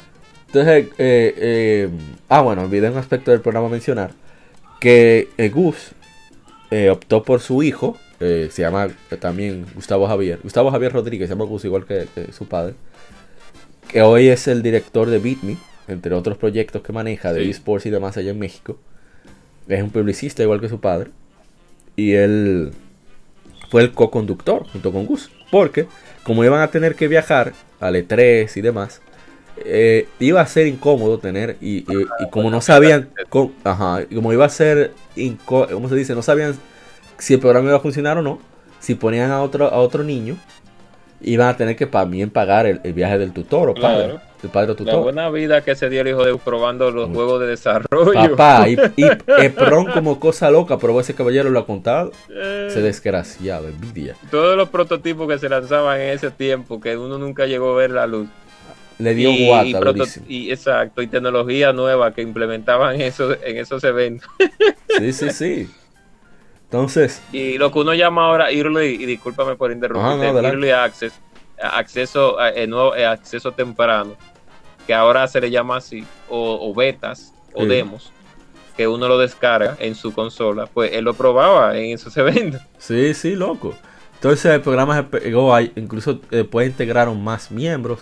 Estuvo eh, Mike, eh, ¿cómo se llama? Mike Thatcher, creo que se llama. Un actor mexicano hoy en día bien famoso. Y, y Maggie, no recuerdo el nombre. Disculpen a los amigos de, México que los conozcan, pero recuerden que nosotros no lo vimos el programa. En su época, aquí no lo transmitieron. No había internet, por eso no, no lo tenemos en la memoria. Para que nos disculpen por eso. El asunto es que sacaron a Gus del medio. Gus solo era voz en off y era quien manejaba el contenido del programa. Pero la idea era, pues yo porque fue el, fue el lío, voy a salir de eso, que el, el productor, que era nuevo, quería como brillar y meterle dinero al programa y demás, bla, bla, bla. Y entonces él se inventó un robot que iba a ser como el co-host, el co-presentador, el co-conductor. Y él iba a, a hablar de tecnología, que iba a saber. ¿Sabes cuál era el nombre? Ajá. Hacker. La gente de Nintendo en. México, o sea, eh, Itochu, que después cambió su nombre Itochu, y después Cam- Camela, Game Latin. Ellos no sabían qué decir al respecto porque ellos manejan Nintendo, pero dentro de México Claro. no tienen como la percepción global porque no juegan, sino que manejan la distribución. Y entonces le- los tigres le tienen, imagínate, Gus fue saca- sacó la revista y sacó adelante el programa. Él era con- su asesor. Y le preguntan a él, mira, que te tiene un, un robocito ahí que se llama Dick Hacker. ¿Cómo? Hacker. Pero Hacker es prácticamente el enemigo de Nintendo. Tú no puedes hacer esa vaina, loco. ya lo sabes. Y se lo cancelaron después que había gastado un dineral. Parece que el tipo le cogió odio y comenzó a meter cizaña de que él salía en el programa con Derbez y no podía, que es en Televisa, no podía salir en TV Azteca. La vaina es que el Gus salió del cuadro. Ya ahí el programa comenzó tú, a descender. En la decadencia. Sí. Pero ok, no hablamos de Nintendo Manía, sino porque está relacionado con Club Nintendo, había que mencionar todos esos detalles. Claro. Pero el asunto es que la revista eh, preparaba informes del CES, cuando era el CES, después, después en el 95, cuando surgió el E3, comenzó solamente a hablar del E3, eh, hablar del E3 y también del, el, del Nintendo Space World, del Shoshinkai Show. En el 96 por ahí, o 97, hablaron de Pokémon primera vez, que incluso lo pusieron fue un parrafito de que, ah, miren, se me olvidó, hay, hay una vaina ahí que está pegada en Japón, pero está difícil que llegue aquí, que se llama de que Pokémon Monsters. Eso lo dudamos que sí. llegue por aquí. Sí, Pero yo tiene me recuerdo de esa publicación, Sí, porque sí. yo tenía esa revista cuando ellos hablaron de eso. No, que un juego que fue en el Shoshinkai del 95, creo Ajá, que fue que ellos, ellos, ellos fueron a Shoshinkai. Y subieron esa foto del juego de que Pokémon Monster y hablaron del juego. No, un juego no. Y, la viñetica, una viñetica que tiene, Sí, pequeñita. sí, sí, sí. El- la filaza, ¿no? Y tú ves la filaza de, de, de japoneses, loco por Sí, detrás. de- después de ahí, es otro- ya es otra historia que todos conocemos. Entonces, en la revista hicieron eh, eh, la creatividad de Gus, por ejemplo, eh, Cargue contó una anécdota, creo que la he contado por aquí también, de que presentaron el Virtual Boy, pero Sí. estaba prohibido tomar fotos. Ya tú sabes. ¿Qué hizo Gus? Le dijo, Karki, pónteme de espalda ahí. ¿Eh? Cállese y póngase de espalda. El tipo sacó una hoja en blanco y, Y el tipo a dibujó el a la prototipo. perfección el Virtual Boy y lo mandó por fax. Ellos dijeron que no podían tomar fotos, pero no dijeron que no se podía Exacto, dibujar. no digo que no podían dibujar prototipo. Y mandó los colores negro, tiene rojo aquí, tiene que sí o qué. Nítido. En la primera publicación, creo que de América, que publicó el Virtual Boy fue el Club Nintendo. Oye, ves. Entonces, eh, ¿qué más? Ellos, ¿qué cosa loca hizo Gus? Estoy tratando de pensar. Me Ah, imagino cuando la- el, el equipo de Nintendo vio eso, dijo miércoles. qué vaina. Sí. Eh, El Nintendo 64, Mario 64, en el Shoshinkai Show, no querían como que le tomaran videos ni fotos. ¿Qué hizo Gus? Ahora, para Nintendo Manía. Agarró y se puso en un ángulo que se ve parte del juego. No se ve, o sea, se ve el juego, pero ellos no están allá. Le metieron Claro. zoom a la Mario Ay, 64 Ya tú y se vio sabes. el juego. claro. No ven el prototipo, no ven el- el- la consola, pero sí ven el juego normal. Pero, Era el pero prototipo. fue pero Nintendo Manía es interesante porque uno vio hablar a, a algún peyoco y yo lo llegué, vi que lo entrevistaron. Porque la ventaja de que el señor Sí. Kikuchi va con ellos, habla muy buen español y es japonés. Entonces él le traducía. Claro. Y con Shigeru Miyamoto también habló. Incluso Miyamoto También. se hizo amigo de, de Gus. Se, se intercambiaban regalos de Mickey. Oye. Porque ellos eran oye. fan de Mickey. Coleccionaban cosas. Eh, a Miyamoto, cuando, cuando le presentaron a Miyamoto en Nintendo of America, a, a Gus, él andaba con, con una corbata de Mickey. Porque él iba a Sí. decir que formal, pero siempre andaba con una loquera. Entonces, Con ese afro y esa gorra. Él se ponía una gorra, un afro y una gorra con un traje de. sí, sí, sí. Entonces él, él le agarró y entonces Miyamoto quedó loco con la corbata. Porque Miyamoto habla inglés. Lo que pasa es que en eventos él anda con su traductor para, si se le zafa cualquier cosa, el traductor corrija. O hacerse el loco. Y, y le dijo, Joder, esa, esa corbata está dura. Y le dijo, ¿tú, usted la quiere? No, mira, yo le voy a dar un consejo. Lo que sea de su colección personal, nunca lo regales. Oye. Y él le dijo, no, que yo tengo otra. ¿De verdad te tiene otra? Sí. Entonces, para el segundo encuentro, se la regaló, para el segundo encuentro, él iba con la misma corbata para demostrarle que sí, que era verdad. Claro. Entonces, llega un punto en que 20 años después, Miyamoto lo veía e iba a saludarlo. Oye. Sí, o sea, Ahí es como la gente se gana el cariño. Que no era de que venir y que, eh, Miyamoto, mi hermano, no, sino que Miyamoto reconocía la importancia. no, es que el se caía bien, porque que- usted caía bien a todo el mundo. Bueno, pero digamos con Nintendo, es que uno se apasiona también con la No, personalidad de no Gus. puede seguir con. Sí, sí, es que gusta demasiado chévere.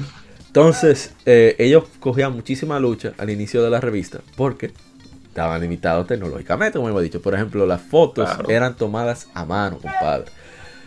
Lo, lo de Game Boy era con fotocopia, con fotocopia prácticamente, para poder sacar eh, screenshots Claro. o fotos de pantalla. Eh, después fue que consiguieron la máquina que utilizaban en Nintendo Power para poder sacar screenshots, tanto de Game Boy como de las consolas. Al principio era utilizando el VHS para eh, un lío. Y, y lo, y lo dibuja- redibujaban los mapas. Sí, a exacto. Sí, entonces. Pero dibujaban así, así se evitaban, claro, porque no había, no había eh, esa tecnología Sí. para, aunque había un una fórmula para tirar las fotos que era en un ángulo, etcétera, Sí, etcétera, sí. etcétera, etcétera, porque si no salían, no salían bien. Eh, Hay un video del Angry Video Gamer donde enseña más o menos cómo era el proceso. Aún así, pues era un lío. Y, y bueno, eh, era un, un grupo muy, muy, muy compenetrado. Eh, por ejemplo, comenzó a trabajar ahí con 17 años. Eh, Karki era un adolescente, Chucho Medina también. Y, pero tenían tanta pasión por lo que estaban haciendo que era algo nuevo, era algo novedoso. Claro. Y siguieron trabajando durísimo, por eso duró el tiempo que duró. Y yo creo que de Televisa no quebrar, quizá hubiera durado un par de años más. Claro que sí. quién sabe. Bueno, pero sigamos con la historia. Eh, después, ¿qué más pasó? Se integraron con Nintendo.com.mx, la página web. Después pasaron a su propia página web. Y la revista fue mejorando en cuanto a la línea gráfica, fue definiéndose cada vez más. Ya no se veían esos ese lío de fondo y, color de letra. Eh, lo que sí como que se fue perdiendo no quiero decir la objetividad, porque el, el- el- el objetivo de la revista siempre fue vender. Eh, Ahí no hay engaños. O sea, vamos a estar claros ahí. La revista era una licencia de Nintendo para vender productos Nintendo. Estemos claros con eso. Pero las opiniones eran como más sinceras. Pero de- a partir del Nintendo 64, la salida del GameCube, como que la revista comenzó a... ah, eso salió para GameCube. dale chance. Ese era como el feeling que transmitía, como una pequeñita desesperación, es verdad, que la cosa se puso dura, se puso agria. Ahí, pero no obstante, ya ¿verdad? para dejar la historia, porque hablamos de los inicios, no creo que hay que seguir abundando en, en esos elementos de, de, detenidos. Ah, ellos también fueron los pioneros, de los pioneros con podcast, me parece Claro. que yo estuve escuchando algunos y son bien divertidos. Hicieron uno de Zelda, eh, que tienen en, en el canal de YouTube Museo Nintendo, que se los recomiendo muchísimo, porque tiene, está muchísimo el programa de Nintendo Manía, donde quiera que sale Gus, Pepe, etcétera, ahí, hay- ahí está el video. Incluso lo- lo- los mejores en BitMe, lo- los mejores eh, programas para mí era donde estaba Gus, Retro Game y, Game Evolution. Y están todos ahí. El punto es que están hablando de Zelda y están, oye cómo inician. Eh, saludos, eh, saludos a todos. Aquí está el señor Gustavo Rodríguez, el señor José Sierra. Ah, un saludo señor Antonio. O sea, todos se hablan de usted, todo muy formal. y después comienzan a. Entonces, el Panteón dice, el Panteón dice que Zelda no evoluciona, que Zelda se mantiene lo mismo, que es un juego que, que a él no le interesa. Y de una vez cuando Gus coge el teléfono que eh, Panteón recoge tu cheque. Usted ha sido cancelado. oh, durísimo. Sí, sí, muy, muy chévere esa parte. Entonces, es muy divertido. Me, me arrepiento de no darle chance antes, aunque no tenía acceso a internet. Y hubiera disfrutado muchísimo. Pero o todavía son podcasts que, se, que como llevan a uno en el tiempo, a, a la época en que se lanzaron, realmente se puede disfrutar aún. Eh, comenzaron a hacer videos, pero parece que por cuestiones del contrato, según explicó Toño, por preguntas que le hicieron un podcast, no recuerdo el nombre ahora, es que la licencia solo les limitaba a cierto contenido, digamos digital o multimedia, y centrarse solamente en, en la parte editorial, o sea, lo de revista, porque ese era el contrato. Entonces la situación es para más o menos explicar por qué se dejó de hacer la revista. Porque la revista todavía Claro. salía física en Chile, en algunos países de Sudamérica. Claro. Eh, la revista... eh, ah, se me fue la idea. Que como Editorial Televisa, perdón, tenía problemas económicos y demás, parece que no tenían condiciones para renegociar ese contrato. Simplemente cesaron las operaciones y por lo tanto cesó la producción de la revista y se perdió la licencia. Culminó la licencia ahí. Y estima, porque no le dio tiempo ni siquiera a despedirse ni nada. Pero yo tomé una revista del 2001 que tiene portada el GameCube. Tengo que buscar el número. Da- Dame un chance para buscar. Revista, ¿dónde estás? Tengo que subir la imagen al grupo de Facebook. Pues esta, la revista. ¿Dónde está? Aquí está. Yo tomé dos revistas, tres revistas que me puse a leer. La año 9, número 11. La año 10, número 10. porque son como de épocas distintas. Porque hay dos que están cerca. Y año 11, número 9. Y la revista tiene como un feeling, sobre todo, la hemos leído aquí en el, en el, en el Facebook podcast, en el YouTube, en, en live streams, en streamings. Pero tomarlo físico tiene un sabor diferente, como que tú te vas, te transportas en el tiempo a la época, de alguna manera. Y, Así mismo, ¿eh? y causa como cierta curiosidad. Oh, eh, están hablando, eh, por ejemplo, en, en el año 11, número 9, están hablando de, de Golden Sun 2. A ver cómo percibían el juego en, en ese momento. O qué estaba pasando en eventos en ese momento. O qué juego se iba a lanzar. Y los Doctor Mario a veces tienen dudas que, que uno mismo se... Oh, pero mira, esto se resolvía así. Y había muchas personas que también eran curiosas como nosotros, que mandaban cartas, no solamente para saludar al equipo, sino para decir cualquier cosa o interés que ellos tuvieran. Sí, hay uno que. Hay que ya aprendí que Epona es una diosa céltica. Y por eso el nombre del cab- que era tenía forma de, de yegua. Por eso la, la yegua de Link se llama Epona. Por ejemplo. O sea, es, es muy interesante. Toda una Todavía sección. ¿eh? No, que sigue, puede seguir vigente la, las revistas aunque sean antiguas. No encuentra mucha información. claro. Es por, el, era por, el- es por ese detalle de interacción Sí, sí. que tenían, que tenían con el público. También hubo un momento que pusieron artes, que usted podía mandar sus artes. Y en sobre. también, que era muy, muy, muy bonito eso de que muchas personas pudieran mandar sus dibujos Sí.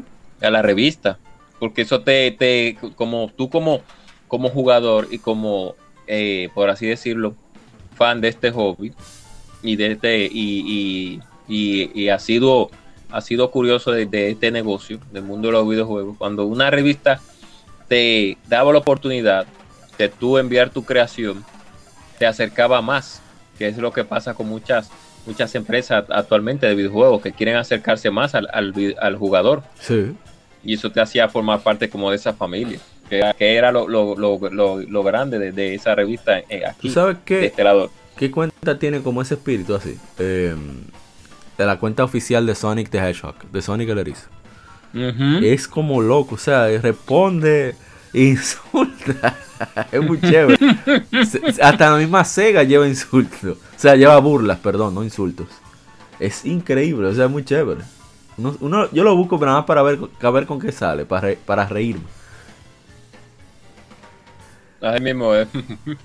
Entonces, eh, no, no. Eh, acá, ya, ¿verdad? Hablamos de la parte histórica de la revista. Quizás eh, un día hacemos una segunda parte con más miembros y seguimos con la historia. Pero, ¿cómo usted llegó a la revista Gente Cobra? Bueno, bien.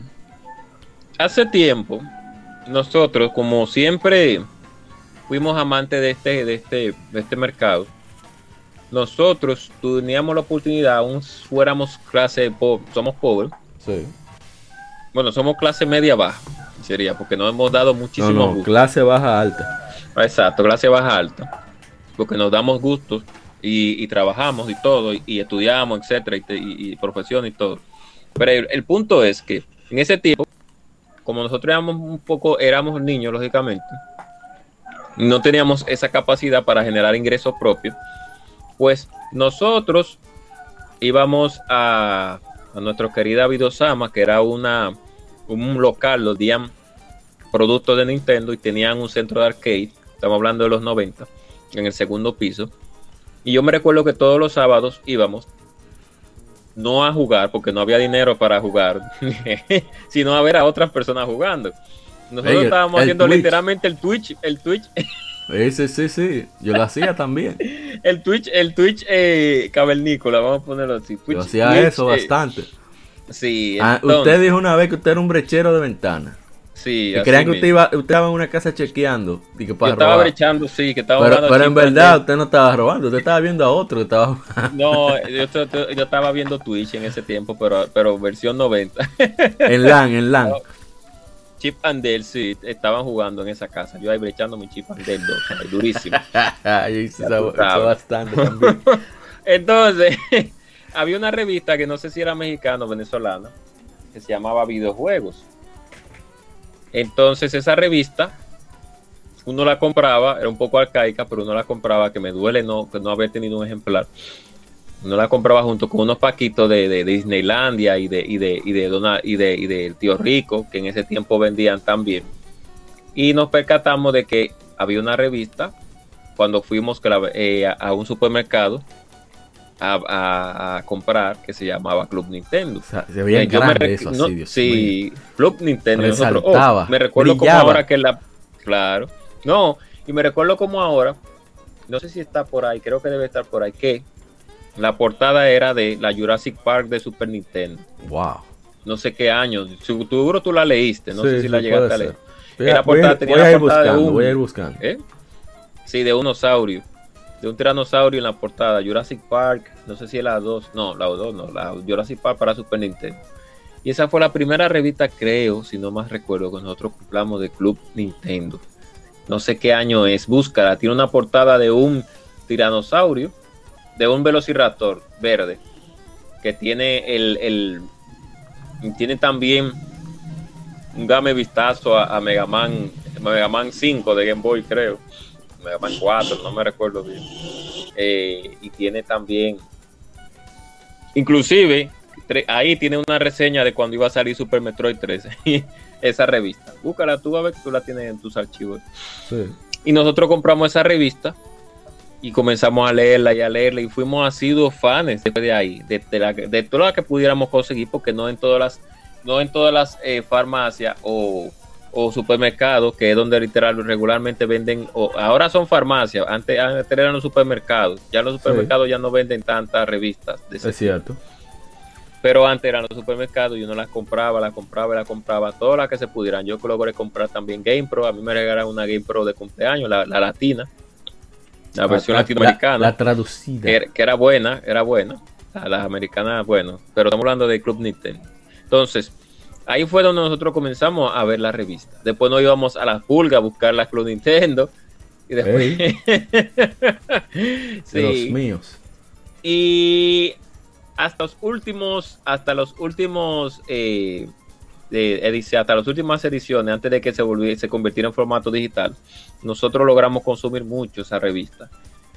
Y a mí me, me causa mucha nostalgia, principalmente las, las primeras versiones, porque a pesar de que con el tiempo se fue mejorando el proceso y, y, sigui- y siguieron con la misma eh, camaradería, como en tiempos actuales, como en tiempo, como en tiempos antiguos, pues como eh, siempre lo, lo- lo- el pasado le crea un, dependiendo de cómo usted la haya pasado, le crea un poco de nostalgia a uno de manera personal y más como ellos se referían a, a nosotros como jugadores y más cuando uno llegaba a recordar nuevamente títulos y como ellos le tiraban la foto y hacían los mapas, óyeme, uno se encontraba que, que era, eh, yo me encuentro ahora mismo, actualmente, ese, ese, esa fórmula que ellos utilizaban, óyeme, de una manera increíble, Es que el- yo realmente... es- era eh, naranja con los huesos negros del, del Jurassic Park.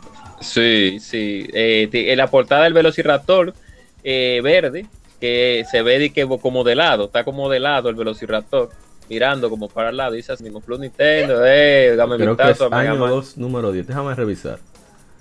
Continúa, Sí. continúa, continúa. Déjame, pues bien. Y ese fue nuestro primer encuentro con esa revista. Realmente fue. Dame. Uh, eh, Amaury, sigue hablando. Sí. No, no, no sigue. eh, no. Puedo, puedo seguir hablando. Bien, Poder entonces. Ese fue nuestro primer.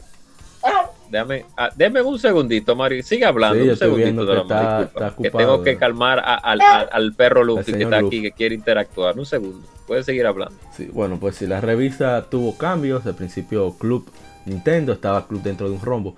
La revista siempre tuvo unos rombos escondidos que había que buscar en las imágenes de la revista. Por ejemplo, en ese en año 2 número 10 está un rombo blanco que se ve en la, en la pata del, del bueno, del tiranosaurio Rex. Voy a seguir buscando a ver si encuentro la de la que buscaba el agente Cobra. Ok, ahora sí, Ah, estamos de nuevo. Bien. Entonces, es como les seguía, como les sigo diciendo, a los que nos escuchan y a ti. Sí, Eres como esa camaradería que tenían, pues siempre había tenido esa revista, nosotros los jugadores, uno, le, uno a veces yo digo videojugadores por, por asunto de nostalgia, porque ya no es videojugador. Disculpen el motor. ¿Usted no ve? Ah, está el motor ahí todavía. Ah, pero está pegado. Sí, disculpen el sonido del motor. Sí, Pues bien. Entonces, yo, yo, me, yo realmente, cada vez que yo veo una revista antigua, cada vez que tú hacías la lectura de la semana, a mí me gustaba muchísimo, porque yo comenzaba a recordar esos grandes títulos. Como vuelvo y digo, y principalmente cuando veo la número uno y veo como, por así decirlo, el primer sponsor que ellos tuvieron, que fueron Gansito, como Gus, sí, se, pu- se puso a dibujar al Gansito Ah, con contar- toda la ropa de Mario. Eso, tengo que contar la anécdota de, de lo que pasó, que lo dijimos antes de grabar. Que esos dibujos los hizo Gus. Claro, porque publicidad tenía la licencia de Nintendo, por lo tanto sentían en libertad de aprovechar su patrocinador, digamos principal, y ponerlo junto a Mario. Pues Claro. recibieron un jalón de orejas directamente de Nintendo of America. Que qué es eso? ¿Qué es ese pato que está ahí? Con el lado de Mario, pero que si locos. ¿Que ¿Quién le dio a ellos permiso para que ese pato esté lado de Mario? Exacto. Entonces, mira qué, mira qué gracioso ellos hacían, ellos hacían el formato de la revista. Un ejemplo, para el curso intensivo de Super Mario Bros. 3, las, las ventanas que ellos utilizaban para enseñarte las imágenes eran es, las ventanas que se utilizan en el juego. Eh, regularmente con tornillos, etcétera, etcétera, etcétera, porque tenemos que recordar que Super Mario Bros. 3 es una obra teatral, según Sí, dijo su sí. creador, que era una obra de teatro y por eso se utilizaban ese tipo de cosas. Y ahí estaba Axi hablando, siempre daban unos consejos, mira la Tortuga Ninja 2, eso sí, que te daba, eh, eh, como ellos hicieron el, la foto ahí, Dios mío. Pero era, era chévere porque se le veía el amor y el empeño, se le veía el, el- el que ellos querían hacer algo, algo bien, algo bien hecho. Aña, esa foto sí está mal tirada, la de Mega Man con el, con el Rush Coil, ¿de qué? Abusador. Ah, ellos lo que pasa es que cambiaron la imagen para enseñar a Rush cuando está en debajo del agua, la Mega Man 3, ya ahí creo que Mega Man tiene el Mega Buster, creo, si no, si no más creo, sí. No, o la barrida ya por default. gente cobra. La barrida creo que la- es la que tiene, creo. sí. Tírale Bueno, usted la foto con Sí. cámara mecánica, abusador. Sí, no, pero. pero era eso, era esa, esa, esa magia que ellos impregnaron para ese tiempo con Le que- le esa revista. le quedó Porque bonito. como te digo, Le eh, quedó bonito, le quedó bonito. sí, porque como te digo, nosotros No, pero usted lo que- usted dijo, le quedó bonito. Ah, ok, qué bien. Entonces, gracias, gracias. Eh, nosotros le- éramos lectores de la revista eh, Videojuegos. No sé si era chilena o venezolana, no me recuerdo. Si era mi- también mexicana. Y no venía con ese formato tan agradable que tenía Club Nintendo. Aún eran muy amigables, pero no venían como. Era, eran, tenía un formato muy especializado la revista Club Nintendo para ese tiempo. Muy Sí. especializado porque te daba análisis, te daba preguntas y respuestas, te daba te daba trucos, cosa que, ok, ya eh, tal vez en, en- en Norteamérica, pues ya estaban acostumbrados, pero nosotros como latinoamericanos o suramericanos, No, podríamos no, no, decir, no, no, no, no, no, espérate. eh, Vamos, vamos eh. con geografía. Nosotros Exacto. estamos por el Golfo de México casi. exacto, México pertenece a Norteamérica. Nosotros Exacto. somos del Caribe, pero somos latinoamericanos, igual que los Sí, mexicanos, exacto. igual que los brasileños. Somos- exacto, exactamente. Gracias por la, por la, por la clase de geografía. Somos americanos todos, pero tú sabes, bueno, sí. Sí. da- latinoamericano porque neutral, la cosa se deriva del latín. Eh, pero en fin, gracias por la... pero en fin, inclusive los anuncios, principalmente la revista número uno, están traducidos al, al- al español, al castellano, sí, sí. cosa que era muy raro ver en ese tiempo. Eso era un porque- alivio. Ellos, y ellos no solamente pusieron las letras, no, pusieron, pusieron el mismo tipo de, de, de, de- de- ¿cómo se diría eso? De fuente que se utiliza con los anuncios regulares Eso es cierto. tradu- traducidos. No solamente de que poner letras por ponerlas, no, el mismo tipo de fuente. Claro, para los nombres, lógicamente, en inglés. ¿Tú, sabes, ¿Tú sabes qué era sorprendente de los primeros números? Que después se perdió, claro, por comodidad, supongo. que ellos utilizaban la firma que ponía el lector en sus cartas, la ponían eh, con su firma en la revista. Eso no debía ser fácil. Oh, exacto. Dime tú, dime, dime en ese tiempo. Ahora no, porque ahora es más sencillo. Sí. Pero se veía, notaba la calidad de que era una revista oficial. De Que como vuelvo y digo, revista videojuegos o, eh, o la revista GamePro, como eran revistas eh, de tercero, vamos a ponerlo así, o pudiéramos poner de esa manera, aún tuvieran anuncios, etcétera, eh, por lo menos la GamePro en latino, la, la GamePro latina, pues no, tal vez no tenía como ese nivel de, de, de, de detalle eh, de una marca oficial, que, que, muchas veces la compañía cuando son de, cuando una compañía como tal, tú eres, tú eres, eh, por así decirlo, vos de esa compañía, te dan los productos oficiales de ella, que, que, para otras personas son difíciles de conseguir, porque son productos que vienen directamente de la compañía, que por eso a mí me gusta tanto el merchandise externo, que por eso apoyo mucho a Sega en ese sentido, porque Sega, su merchandise ellos agarran, te hacen muñecos de Sony, te hacen gorra, te hacen todo, te hacen, yo no sé si con otro, otro, otras, otros IP, pero principalmente con las IP de Sonic. Ellos hacen mucho merchandise y Nintendo también. Claro, los precios los sube durísimo, pero está bien. Vamos. pero lo importante es que le hacen merchandise a su producto, que es importantísimo. Usted quiere su peluche de Sony, por dormir abrazado, dígalo. Lo voy a comprar. Ay, Dios mío. No bulto, como decimos en República Dominicana. No puedo hablar, yo, compré, yo compré mi Gengar armable. Eh, ah, yo voy, a, yo voy a comprar mi peluchito de Sony. No para dormirme abrazado con, con él, pero he tenido, siempre he querido comprar un peluche de Sonic y un peluche de Knuckles, de Tails y de Shadow. Siempre uno, he querido comprar. Callado, callado, nomás entre nosotros. Estoy loco por comprar uno de Ratchet, pero tan más caro que Redillato. pero loco, desesperado. Es más, el próximo año voy a comprar uno. Entonces, no es lo que te digo. Entonces, eh, era, es la interacción, la interacción que tenía la revista con nosotros, los jugadores.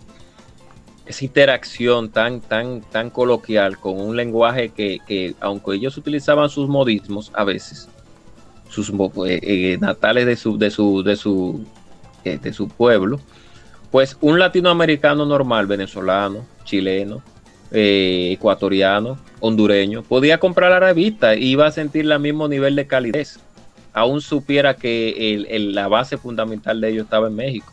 Sí. Y eso era lo importante. Un venezolano podía leerla también. Uno, terminaba aprendiendo los modismos de México. Híjole. Claro. o chavos, ellos decían chavos. O híjole. ¿Qué onda, cuate? Exacto, o los cuates también. entonces, eh, ver eh, eh, por así decirlo, editoría, número sobre número, ellos iban mejorando la calidad de la foto, etcétera, etcétera, y las cosas que ellos iban pues eh, enseñándole, a, enseñándonos. Ah, hubieron algunas cosas que se eliminaron, tal, pero, pero hubieron otras que se quedaron como el control de los profesionales, que ahí hablaba el mismo bus, o hablaba Axi, hablaba Spot, que hablaban de temas que se salían de lo que era el, el, ámbito regular, en lo que era... no era analizar un juego, sino hablarte de manera general sobre la industria que hay detrás. Que después hay una parte que se volvió que hay detrás de, pero ya en control, detrás de, que en control de, los profesionales se, se, encontraba todo eso. Yo me recuerdo, y, discúlpame si. No, no, continúa, continúa. Ok, que hubo un control de los profesionales, que no me recuerdo si fue Axios o si creo que uno de ellos fue que habló, sobre eh, que ellos estaban en un centro de arcade jugando una la saga de King of Fighters y veían como uno de los de los cuates, como ellos le dicen allá, o chavos, bueno, etcétera, no sé cómo le dirá ahora, ustedes, los, nuestros amigos mexicanos, pero creo que todavía se conserva ese, esa, esa, esa frase. Como se burlaba, como uno, un jugador se burlaba de, de, los otros al, estar jugando, porque que no sabían jugar bien. Entonces ellos, ellos, eh, dijeron que ellos agarraron y gastaron una moneda, le metieron la mano durísimo al tipo como decimos, o sea, que le ganaron de una manera abismal en una eh, y cuando le y cuando le ganaron, entonces ellos le hicieron como una no una advertencia, le hicieron una una ¿cómo se podría decir? un consejo. Y ellos estaban analizando esa parte en ese control de los profesionales, de cómo un jugador que quiere eh, llegar a ser, eh, a llegar a crecer en términos de, experiencia como jugador y ahora más con asuntos de eSport, etcétera, que la gente dedica más tiempo para, para ser eh, mejor en los juegos, cómo no debía de hacer ese tipo de cosas. Y eso eran una cosa que se salían, porque una cosa es tú relajar en camaradería y otra cosa ya es burlarte de mala manera. Claro. Que todos relajamos. Tú sí juegas malo, esto, lo otro, vete de ahí, que tú no sabes jugar. Eso es algo normal. Eso es algo normal. Eh, eh, tú juegas malísimo. En, la liga de nosotros de Guilty Gear, vete de ahí, buen masco, que tú no sabes jugar. Tú eres un bono. Como bono le decimos a, las personas que no, que no tienen mucho arte para jugar. que juegan mal o que cometen errores a realizar algunos ataques o algo. Tú eres un bono. O, tú, o vete de ahí, buen masco. Pero eso es en camaradería, no es un asunto personal. Entonces, no es que no es que se llega a un asunto personal donde se donde uno se crea un problema con esa persona por decírselo de esa manera. y ellos analizaban ese tipo de situaciones y, se iban más allá. Ellos inclusive en versiones antiguas, en versiones más eh, eh, menos antiguas, ya hablaban de otras consolas, ya hablaban de, de, de, de Drinka, ya hablaban de PlayStation. Ellos una vez hablaron de la Conquer Bad Day y dijeron que no había un juego en Drinka que superara ese juego se podría analizar y se podría verificar que eso, ser que sí. Es discutible y, el ese argumento es sustentable en cierto punto. Exacto, en cierto punto es sustentable. Y, llegaron a un punto a comenzar a hablar de otras consolas. Cuando hicieron el especial de la Castlevania, ellos mencionaron la consola de PlayStation y de Sega Saturn en ese especial. Y otras consolas también. Cosa que en los primeros números no era permitida cuando le hablaban para otra, claro, Era otra, claro, era, era otra época que mira, ¿cuándo va a llegar tal cosa al Super Nintendo? Bueno, de momento, yo lo decía, de momento, lamentablemente no va, no tenemos información acerca de que va a llegar hacia nuestra consola, pero esperamos que fulano pueda llegar a toda nuestra consola. O sea, no podían hablar de, de Sega Genesis, ni de ni de Master System, ni, ni, de PlayStation, ni de, ni de ni de Sega Saturn, pero por lo menos te daban una excusa tu web, porque a pesar de todos, a pesar de que ellos eran trabajaban en esa en esa en esa revista, pues ellos también tenían sus consolas de otra de otra Densho que me olvidó mencionar. Tú conoces a Densho, ¿verdad? Sí, claro, Bueno, Densho que fue uno también de los más prominentes escritores, eh, colaboradores ahí en Club Nintendo. Fue a través de Karki. Karki estaba en una clase de japonés. Que por cierto, Densho sí terminó, por eso Densho va a Japón y, entrevista a gente y cosas. Pero Karki no lo terminó. El punto es que estaba en la clase y Karki le, sabe que uno, el geek, el nerd, el, vicioso, el friki, como que siente el ki de otro friki, nerd, vicioso, etcétera. Uno como que lo siente. Este pana como sí. Y comenzaron a hacer, a hacer, como decimos aquí en República Dominicana, a, hacer coro. O cómo que se dice formalmente. la tengo en la punta del cerebro, pero no se procesa hacia la parte de la lengua. Eh, comenzar a charlar, a platicar, como dicen los hermanos mexicanos. Y empatizaron. y, el final dice, mira, pero yo veo que tú escribes bien, parece que te, te acaba de escribir algo, no sé. Ven, coge para acá, vamos a ver qué hacemos. Y, el señor Gus lo agarró bajo su sala. Y es uno de los. También dirigió la revista. Estuvo en Atomics. Dirigió la revista de Xbox después que Karki se retiró del gaming. O sea, del gaming a nivel de, de industria. Y, y bueno, el punto es que continúa, continúa. Que, ah, que él dijo que ellos tenían su PlayStation en la época del 64. Es lo que, que le dio durísimo a Dragon Quest allá en la redacción de Club Nintendo. Es lo que te digo. Entonces, ah, ellos no lo pudieran decir, lógico, porque trabajaba en una revista para Nintendo. Oficial.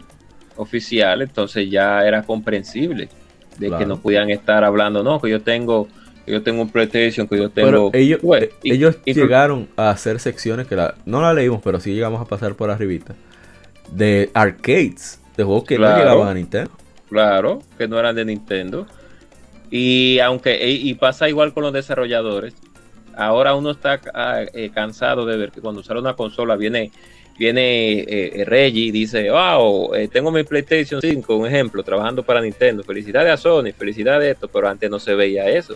Antes le tenían unas cláusulas eh, eh, eh, muy, no muy, sino que le tenían sus cláusulas a, esa persona para que no apoyara la marca, otras marcas. Es entendible por la época un poco más eh, permisivo por asuntos de redes sociales, etcétera, y las comunicaciones, pero antes no se podía, Sí. antes era un lío. Entonces, eh, mira, mira ese anuncio de Double Dragon 3 de la primera, como de la primera, Ah, el sí, sí. primer, número. con el primer número. Agarran de la Double Dragon 3, que no es, no es muy buena, por cierto. Agarran y utilizan el mismo, la misma fuente de la versión americana y la traducen al castellano. al español. Sí. Oye, todo traducido, menos el nombre, lógicamente, porque ya un poquito, era un poquito difícil, era más difícil por, eh, por asuntos específicos. Pero mira cómo lo traducen para que tú te sientas que tú estás Bueno, realmente en una revista. Para si no lo sabían algunos de nuestros colegas gamers, ellos, no recuerdo cuál juego de 64, si era, no, no Shadowman, era otro. Lo tradujeron ellos y, y la- las versiones de Pokémon en español que para Latinoamérica, que son rarísimas, yo me arrepiento de no haberlas comprado. Fue Club Nintendo quien las tradujo. Sí, tienen sus problemas, pero eh, quedó muy bien. De hecho, Gus se dedicó al trabajo de adaptación de guiones de Hollywood. Exacto, mira. Y Shrek, por ejemplo, Shrek fue, fue Gus que lo, que lo adaptó. Oye, lo que estoy diciendo. Entonces, eh, esa, esa magia que tenía esa, esa, esa- esta antigua revista, antes de ser impresa de manera digital, es lo que realmente a mucha gente le, le como vuelvo y dije, como vuelvo y dije, y dije anteriormente, lo que así caló para que el gusto Porque caló, popular caló. pues, fuera- sí, así caló, sí, se Caló, caló. caló, exacto, caló, gracias por la corrección. Pues escalar al gusto popular, eh, no mundialmente, pero sí en, en Latinoamérica, Sí. porque se veía que era, era, era creada con un amor increíble hacia Sí. los jugadores, porque eran jugadores que estaban hablando, Esa no eran diferencia. personas, exacto, no eran personas que, que no conocían del medio, sino que eran personas como tú y yo que hablamos cuando, con cualquier, de cualquier juego aquí y, los, y, y hablamos en este podcast de, de, de- de los, de- del desarrollo, de, de las quejas, de los errores de los juegos y tenemos vasto conocimiento porque somos jugadores, no solamente somos un pegado, que no un pegado, sino Ay, alguien Dios que no mío, tenga conocimiento del violencia. medio. Misógino. ay, ay. No, pero la verdad que es. es de- si usted tiene una revista Club Nintendo por ahí, sáquela, desempólvela si usted era un criminal que Sí. dejó que cogiera polvo. Y dése su ley de, de- ¿cómo es esa? Le- leidita. Sí. Eh, Léalo Sí. ahí rápido. Usted va a ver que Sí, usted se ah, transporta. la va el tiempo. lectura y además Sí, es, hubo una carta de un señor, no era de que muy mayor, que le agradecía eso, que, que, ay, que tuvieran cuidado con, con los errores ortográficos, que él encontró varios, porque leía la revista él, aparte de sus hijos, que tuvieran cuidado con la ortografía porque ellos estaban haciendo un trabajo educativo, también porque dentro del entretenimiento eh, uno estaba leyendo. De hecho, parte de mi cuidado en la ortografía que sí, yo me doy muy guayone a veces, pero trato de no hacerlo, es por Club Nintendo. El Club Nintendo yo aprendí a- a escribir bien muchas palabras que quizás en la escuela no se le daba o mucho uso o mucho enfoque. Exacto, mira, eh, inclusive yo me recuerdo que ellos hicieron un cómic, al Sí. igual que su contraparte americana, ellos personal, porque la- los, las Nintendo Power traían sus propios sus propios cómics a veces y tenían al personaje de NES, que, que era creo que al final de, del- del- de- de la, del número. Y Nintendo, y Club Nintendo sacó una vez un cómic eh, Ellos- de Axie Spot. Sí. No sé si tú llegaste a Sí, ver ese, llegué- ese- llegué a verlo, lo leíste digital, de manera digital. No, si no leí el- en el stream, no lo leí, pero sí llegué. O sea, lo leí yo Y- rápido. Ah, bueno. Te- ellos sacaron ellos mismos, no sé si el cómic con, sí que siguió, pero era un cómic que hablaba sobre varios juegos de Nintendo. o entre uno de ellos era Star Fox, de cómo ellos estaban, pelearon con Sí, Android, sí, etcétera, etcétera. Y tiraron especiales, hubo un especial de Pokémon, hubo dos un- especiales de sí, Pokémon. dos de especiales, un especial de trucos también. Ah, yo tengo que traían-. Esa fue la primera revista que yo tuve consciente yo. Me lo trajo mi hermana. Yo no sé por qué. Eh, me trajo eso y yo quedé, wow, yo leía, yo lo leía por leerla, nada más por leer una vaina de Nintendo. Porque ya había absolutamente nada aquí. Y. Ah, pero eso me faltó a mí contar, como yo llegué a la revista. La primera vez que tuve la revista tenía quizás 3, 4 años, no podía leer bien todavía. Y a mi papá se le ocurrió traerme eso. Toma. Wow. No sé si era, creo, o sea, según mi vago recuerdo, Se creo que estábamos en, una farmacia, parece, en un supermercado, y yo veo, oye, aunque un- uno no sepa leer, uno se aprende los logos, sobre todo de algo que uno le gusta. Entonces tenía el logo del NES que había aquí en mi casa. Pero había dicho antes, el NES estaba aquí antes que yo. Yo no había nacido, el NES estaba aquí, mis hermanas lo jugaban muchísimo. Ya tú sabes. Y bueno, el punto es. Pero esto no me dio ninguna opción de que fuera a frenar. Bueno, el punto es que yo me pasaba viendo los screenshots de la revista. Una revista donde había tips para el juego de, de Willy Coyote, el Correcaminos. Sí, sí, Y yo enfadaba a ver, hablaba de Super Star Wars también. sí. El punto es que yo quedé loco en la revista. Ya después de los 10, 11 años, eh, amigos, amiguitos lo compraban. Y yo las leía porque no podía comprarlas. A mí no me daban todavía, no me dejaban manejar dinero para merienda. Ya después que sí Este. comenzaron a soltarme el menudo, ahí yo comenzaba, oye, para la revista. Entonces compraba de a dos cada mes. Para, estamos hablando del 2002, por ahí, 2001. Porque mi, uno de mis mejores amigos que vive en Estados Unidos, esa era una de las pocas maneras, acuérdense que no había WhatsApp. Era, era una de las pocas maneras que él tenía de leer en español, porque él llegó, él duró viviendo aquí como hasta los nueve años. Él nació en Estados Unidos, pero casi desde los dos años vivió aquí en el país, en República Dominicana. Y un saludo para, para ti, Waldengue. Y con eso él todavía las lee. O sea, son viejas y todavía él le pone la mano para acordarse del español. Ahora no tanto porque tenemos WhatsApp y demás. Claro. Y considerando que su educación fue solamente la mitad, menos de la mitad, en español, él tiene muy- una ortografía decente. Y, y es por eso, él le encantaba la Club Nintendo. Yo, te- yo la compraba porque, total, cuando salió el GameCube me dejó el 64. Salió claro. el Wii me dejó el GameCube. Entonces, concho, da- darle a esa revista no era, no era un, un sacrificio. Contrario, un pri- privilegio por devolver algo. Y, y la revista, como decía, todavía en esa época era bastante chévere. Claro Y, que sí. Un, un punto también que me, me gustaba mucho de, de Club Nintendo era la manera que ellos especulaban como jugadores. Por ejemplo, salió Golden Sun y ellos decían, óyeme, si Camelot hizo eso, ¿qué podrá hacer eh, Game Freak con Pokémon? Y decía, wow. O sea, Claro. imagínense los detalles que iba a tener. Claro, no fue así. Pero, concho, uno se, se emocionaba y, porque hacían la misma conversación, aunque sea un monólogo, que uno tendría con un amiguito, con otro amigo, con otro compañero. Papá, mira, mira lo que hicieron ¿Tú te imaginas ese juego, lo con- brutal con- que está. sí. eh, Mira, tú te imaginas el, el Pokémon así. ¡Oh! tú- muchacho. Entonces eso lo hacía como todavía más familiar a, a la revista. Lo hacía más familiar. Pero la gente hay que cerrar porque tenemos ya una hora hablando de Club Nintendo. Bueno, dejar esto para no hay una problema segunda y podemos seguir hablando de Club Nintendo. Sí, no, pero la revista es muy chévere. Eh, Pepe ya no está bregando con cosas de videojuegos. Pepe cierra. Tensho sí. Karki abrió un restaurante llamado Arcade, pero no sé cómo le va con esto de verdad, en la situación que Bueno, estamos. esperemos que le esté yendo bien aún así. Sí. eh, ¿Quién más? A ver, para. Ah, Master trabaja como Social Media Manager de. de Community Manager de, de una empresa de, de videojuegos allá en México. Ok. Hace juegos para móviles. ¿Qué más? No sé qué trabaja Hugo Hernández, parece que trabaja en la, todavía en el mundo editorial, no sé. Eh, Frank Cuevas, que era el, el- el director de arte, era el diseñador gráfico. Él trabaja también todavía en revistas y eso, creo. Y así sucesivamente ellos todavía están, algunos están todavía en...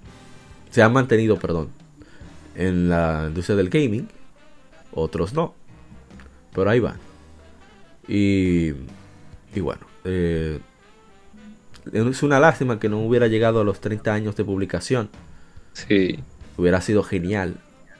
así mismo es. De todas formas, hubiera sido, ¿Ah? hubiera sido tan bonito que ellos hubieran hecho un des- una despedida como hizo Nintendo Power. Sí, exacto. Hubiera tenido el chance. Sí.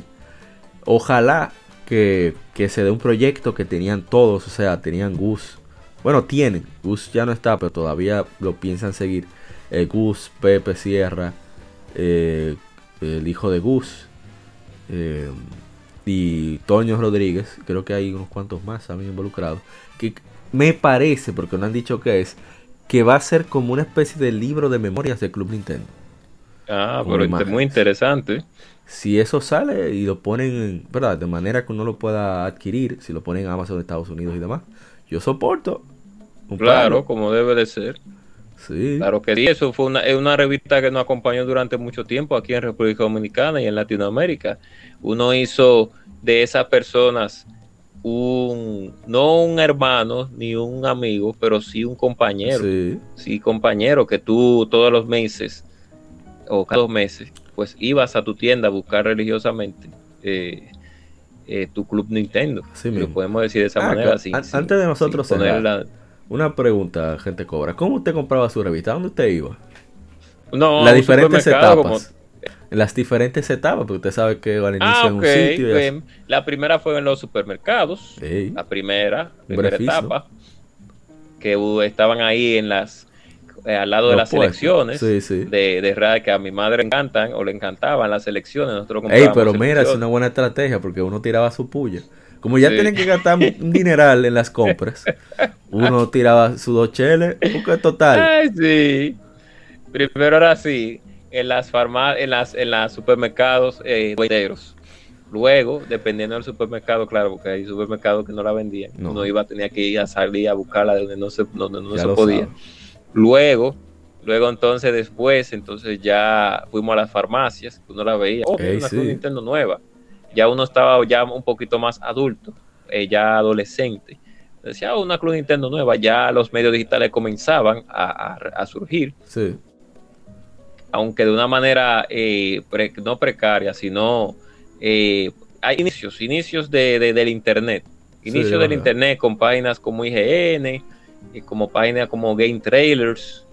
Hay otra página también como, eh, no me recuerdo ahora el nombre, bueno, eh, esa plataforma donde uno podía ver los títulos que venían de el, para la consola, que antes uno tenía que utilizar una revista, pero uno seguía comprando su revista con Nintendo. Y su EGM en español también. Mi favorito. EGM, que es claro, que era muy buena.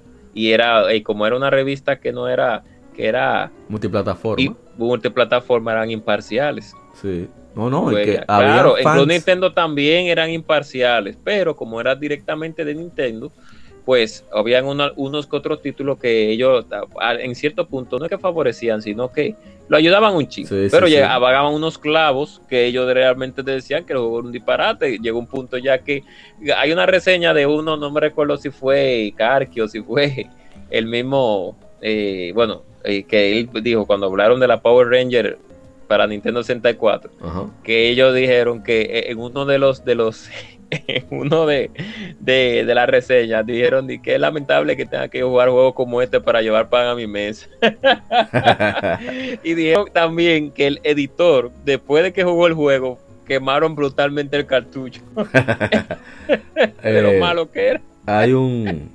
Uy, se me fue la idea. Bueno, en mi caso, eh, inicié fue. O sea, yo no la pude comprar. Era que aparecía. Cuando la comencé a comprar, porque comenzaron a darme lo, lo de merienda, claro yo iba a un puesto el que dilema estaba, la- la- el dilema estaba, digamos, en, bueno, por las palmas de Herrera. Había un señor que vendía revistas, periódicos y eso. También era limpiabotas. Y yo lo que hacía era que a él le compraba las revistas, compraba las dos revistas. claro Y si después ya, ya iba a otros lugares más lejos, al centro de la ciudad y eso, me pasaba por mi distribuidora Amengual. ah no yo no llegué a pasar por ahí Chacho, a la yo pura. todas esas revistas y yo dije, "Ah, mierda, yo soy, Sí. un, ar- uy, soy un rastrero. Pero ya la carga se me fue haciendo pesada. Iba a preguntarle eso, que qué causó que dejara de comprar. En mi caso fue eso, el acceso a información de manera digital. Sí, claro, Y- el acceso a información de manera digital así caló Pero mucho. también el dinero. Y dije, contra, pero que con eso, déjame son 12 revistas, 65 pesos. Yo Bueno, tengo que pagar el doble. eh, Con eso ah, yo compro un jueguito que sí. Ah, bueno, para ti era un poquito más incómodo. Para nosotros no fue tan incómodo el asunto de comprar revistas, sino era ya los accesos digitales que uno, que uno percibía y del boca a boca, etcétera, etcétera, que y además de que ya los títulos que, que estaban en la revista yo no lo estaba texteando Sí. y que también uno buscaba revistas con acceso multiplataforma. Claro. Por eso uno compraba más EGM en Uno, español uno quería también. más información. Porque, claro, no estábamos centrados solamente en. Nunca, nunca tuvimos centrados en una sola marca, a excepción, lógicamente, de cuando nos llegó el Nintendo y el Super Nintendo. Pero ya después del Super Nintendo con el 64, nosotros le abrimos el panorama a. Sony y a Sega.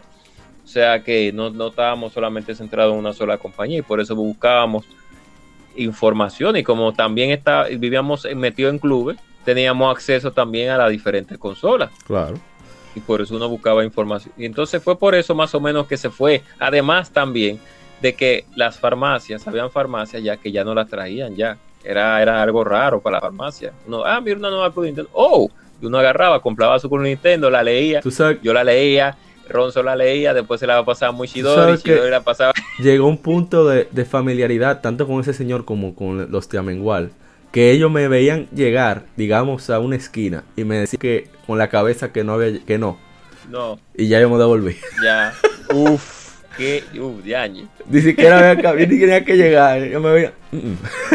Devuelvas. No, no hay. Devuélvase, Sí. compadre. A ese Oye, nivel. Sí, sí, sí, es que imagínate.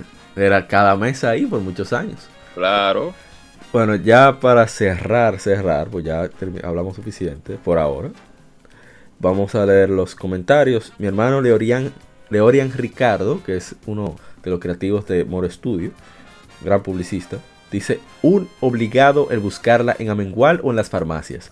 Toda una generación de jugadores se criaron con sus páginas. Oye, mejores palabras para describirlo no creo que haya. Tiene toda la razón. Nosotros hicimos esta aplicación pidiendo opiniones y bueno, nos dice Dionisio Robles, yo tengo varias de esas. Pozo Creativo, mi hermano Julio Pozo, dice, Dios, qué clásico. Tenía esas revistas desde el 97, pero se me perdieron. Lo es que se le perdieron, caballero. Su madre, su madre la votó. Escríbalo. No te creas, gente cobra, ¿no fue eso?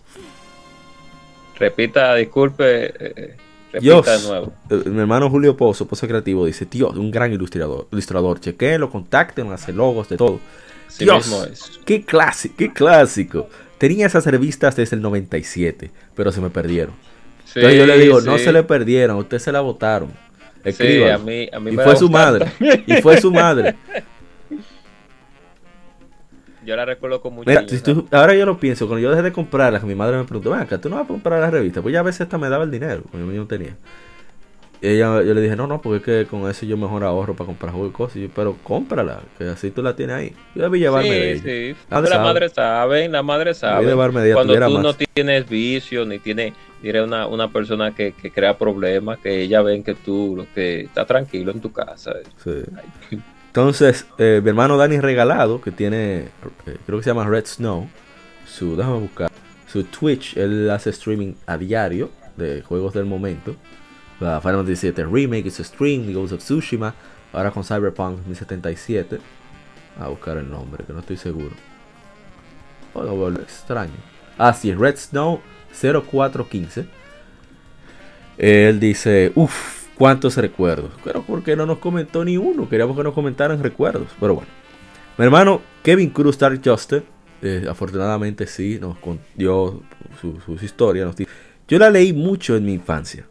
Llegué a tener la que tenía a Ho-Oh y Luigi en la portada. Esa la leímos en la época de cuando Sí. Cody Silver cumplió años, creo. Y luego desde septiembre del 2003. La de Star Fox Adventures las seguí hasta el sitio donde las compraba. Que lamentablemente quebró en el 2005. En 2005. Sí, yo tenía la de Star Fox Yo, yo lo tengo aquí, te voy a mandar una foto para que tengan la- Entonces, Oh, eh, tremendo juego, por cierto. Es mal, Increíble. mal eh, incomprendido. sí, sí, sí, sí. No, mira, yo Pero- comprendo el, hate- el odio que... No el juego, no el odio, el odio no. El rechazo que recibe el juego. Sí. Porque esperaban un Star Fox y no es un Star Fox. Yo lo comprendo. Pero que Nintendo tomó una mala decisión ahí con ponerle Star Fox Adventure. yo Pero- diría que no. Yo, diría- yo digo que debieron de, de aclarar que era un spin-off. Exacto. Pues es que yo creo que sin Fox yo no, no me hubiera llamado tanto la atención el juego. Porque a, mí, a no me gusta la saga de Star Fox, pero el personaje, qué sé yo, me llama la atención. Sí, no, a mí me encanta todo lo de Star Fox y... Va a comprar un peluche decir- también para dormir ¿Eh? con él. Va a comprar sus peluches No, también no, no, no, no voy a comprar mi peluche Nada de más de, Fox. nada más de, yo- de si tú supieras que me gusta más Star Wolf que Fox en sí, me gusta más Star Wolf. Y, pero tengo que admitir de que la saga de Star Fox a mí me encanta, a excepción de, lógicamente, eh, unas cuantas versiones que la de 3DS no me gusta, la de 10 no me gusta mucho, la de 10 no, me gusta porque intentaron inventar con el style, etcétera, y la de Wii U, eh, bueno, Sigue, continúa. Vamos a olvidarnos de eso. Pero en fin. Bueno, ya muchísimas. ¿Qué despida? Muchísimas gracias por escucharnos. Gracias por estar todo este tiempo acompañándonos en esta aventura, en esta Nintendo, Nintendo aventura, Nintendo, Nintendo aventura. Disculpen por las repeticiones, como dirían en Club Nintendo jugando con los juegos de palabras. Nintendo. Sí, entonces gracias a todos nuevamente por dedicar este pedacito de tiempo a escucharnos a nosotros aquí con cariño y con, y con aprecio siempre para ustedes, porque nosotros lo hacemos también con cariño y aprecio y por eso intentamos dar lo mejor de, de nosotros en cada episodio y llevando las mejores informaciones en este negocio que es maravilloso, pero a la vez le falta mucho todavía por evolucionar. Hay muchas cosas buenas, pero también hay muchas cosas que tenemos que criticar porque no todo es perfecto. Así es. Pero gracias por acompañarnos y qué bueno que eh, episodios como este, recordando a un viejo amigo, el cual lamentablemente debido a, a, evolución, pues ya no está con nosotros, que la revista, que es el formato impreso, porque ya los medios digitales han abarcado mucho, pero los medios digitales realmente nunca va a llenar ese espacio que tiene el medio impreso con en lo que tiene que ver y en todos los sentidos en general con la cercanía con, con las personas quien cada mes pues iban a su a su farmacia o a su su puestecito. A, su, a su, puestecito, a su kiosco o a su supermercado. Exacto, a leer una revista semestral y a, escuchar, y a de establecer esa, esa comunión que se tenía con personas que tú realmente tal vez nunca llegues a conocer, pero eran como tu, era como tu amigo y hermano. Y eso es lo que el medio impreso todavía, todavía, todavía seguirá haciendo. Ah, el medio digital es hermoso, pero el medio impreso, los libros, cuando hablo de medio impreso hablo libros, revistas, periódicos, siempre, a pesar de que estemos de aquí al 1800, siempre se va a mantener porque crea una cercanía con, con el usuario. Y eso es una realidad. Así que muchísimas gracias por escucharnos y nada, hagan el bien y, no miren a quién, quieren a su familia, quieren a sus parejas y a sus amigos también y, todo lo que puedan. Pues si pueden, lo, en lo mínimo, lo mínimo, que usted haga el bien a otra persona, pues el Señor se lo agradece. Así que, eh, o, eh, o mejor dicho, bueno, sí, el Señor se lo agradece. O sea que pasen buenas noches. Sí, sí, muchísimas gracias por escuchar el episodio. Club Nintendo es una publicación a la cual se le tiene muchísimo cariño. Em, esperamos poder honrar un poco todo ese trabajo con, este tiempo que le dedicamos a conversar sobre eso, a narrar su historia más o menos resumida y algunas curiosidades que fuimos aprendiendo a través de una investigación que hicimos. Hay muchas entrevistas a Gus, a Pepe, para que si quieren aprender más sobre eso pueden chequear el canal de, Museo, de Museo Nintendo, como les había comentado. Y si desean leer la revista, pueden ir a scamclubnintendo.wordpress.com y ahí tienen todas las revistas en la edición mexicana. Están recopilando todas las demás de Sudamérica, debido a que en algunos casos tenían otros editores, por lo tanto el contenido es un poco diferente. Y, y bueno, es una publicación genial que siempre me transporta en el tiempo cada vez que lo leo. Por eso hicimos tanto tiempo lectura gaming. Que quizás vuelva el próximo año. No de manera tan frecuente por las cuestiones de salud por las que estoy atravesando. Pero que nos estamos recuperando gracias a Dios. Y de los médicos obviamente.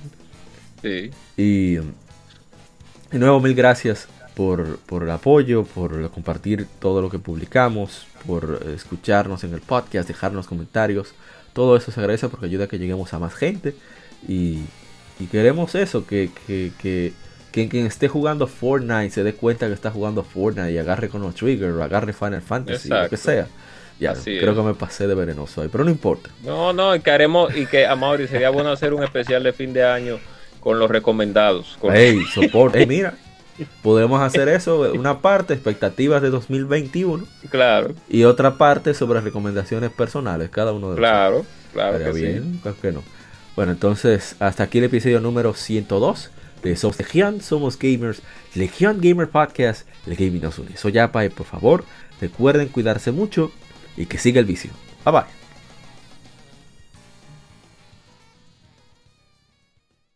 Somos Legión, somos gamers. Legión Gamer Podcast, el gaming nos une. Un podcast diferente para gamers únicos, noticias interesantes, historia del gaming y mucho más para mantenerte al tanto del actual como del pasado. Porque todos jugamos, el gaming nos une. Estamos disponibles en iBooks, TuneIn, Spotify, iTunes y demás plataformas de audio. Perfecto para escucharnos mientras subes niveles, buscas un objeto específico o practicas para dominar esta jugada devastadora.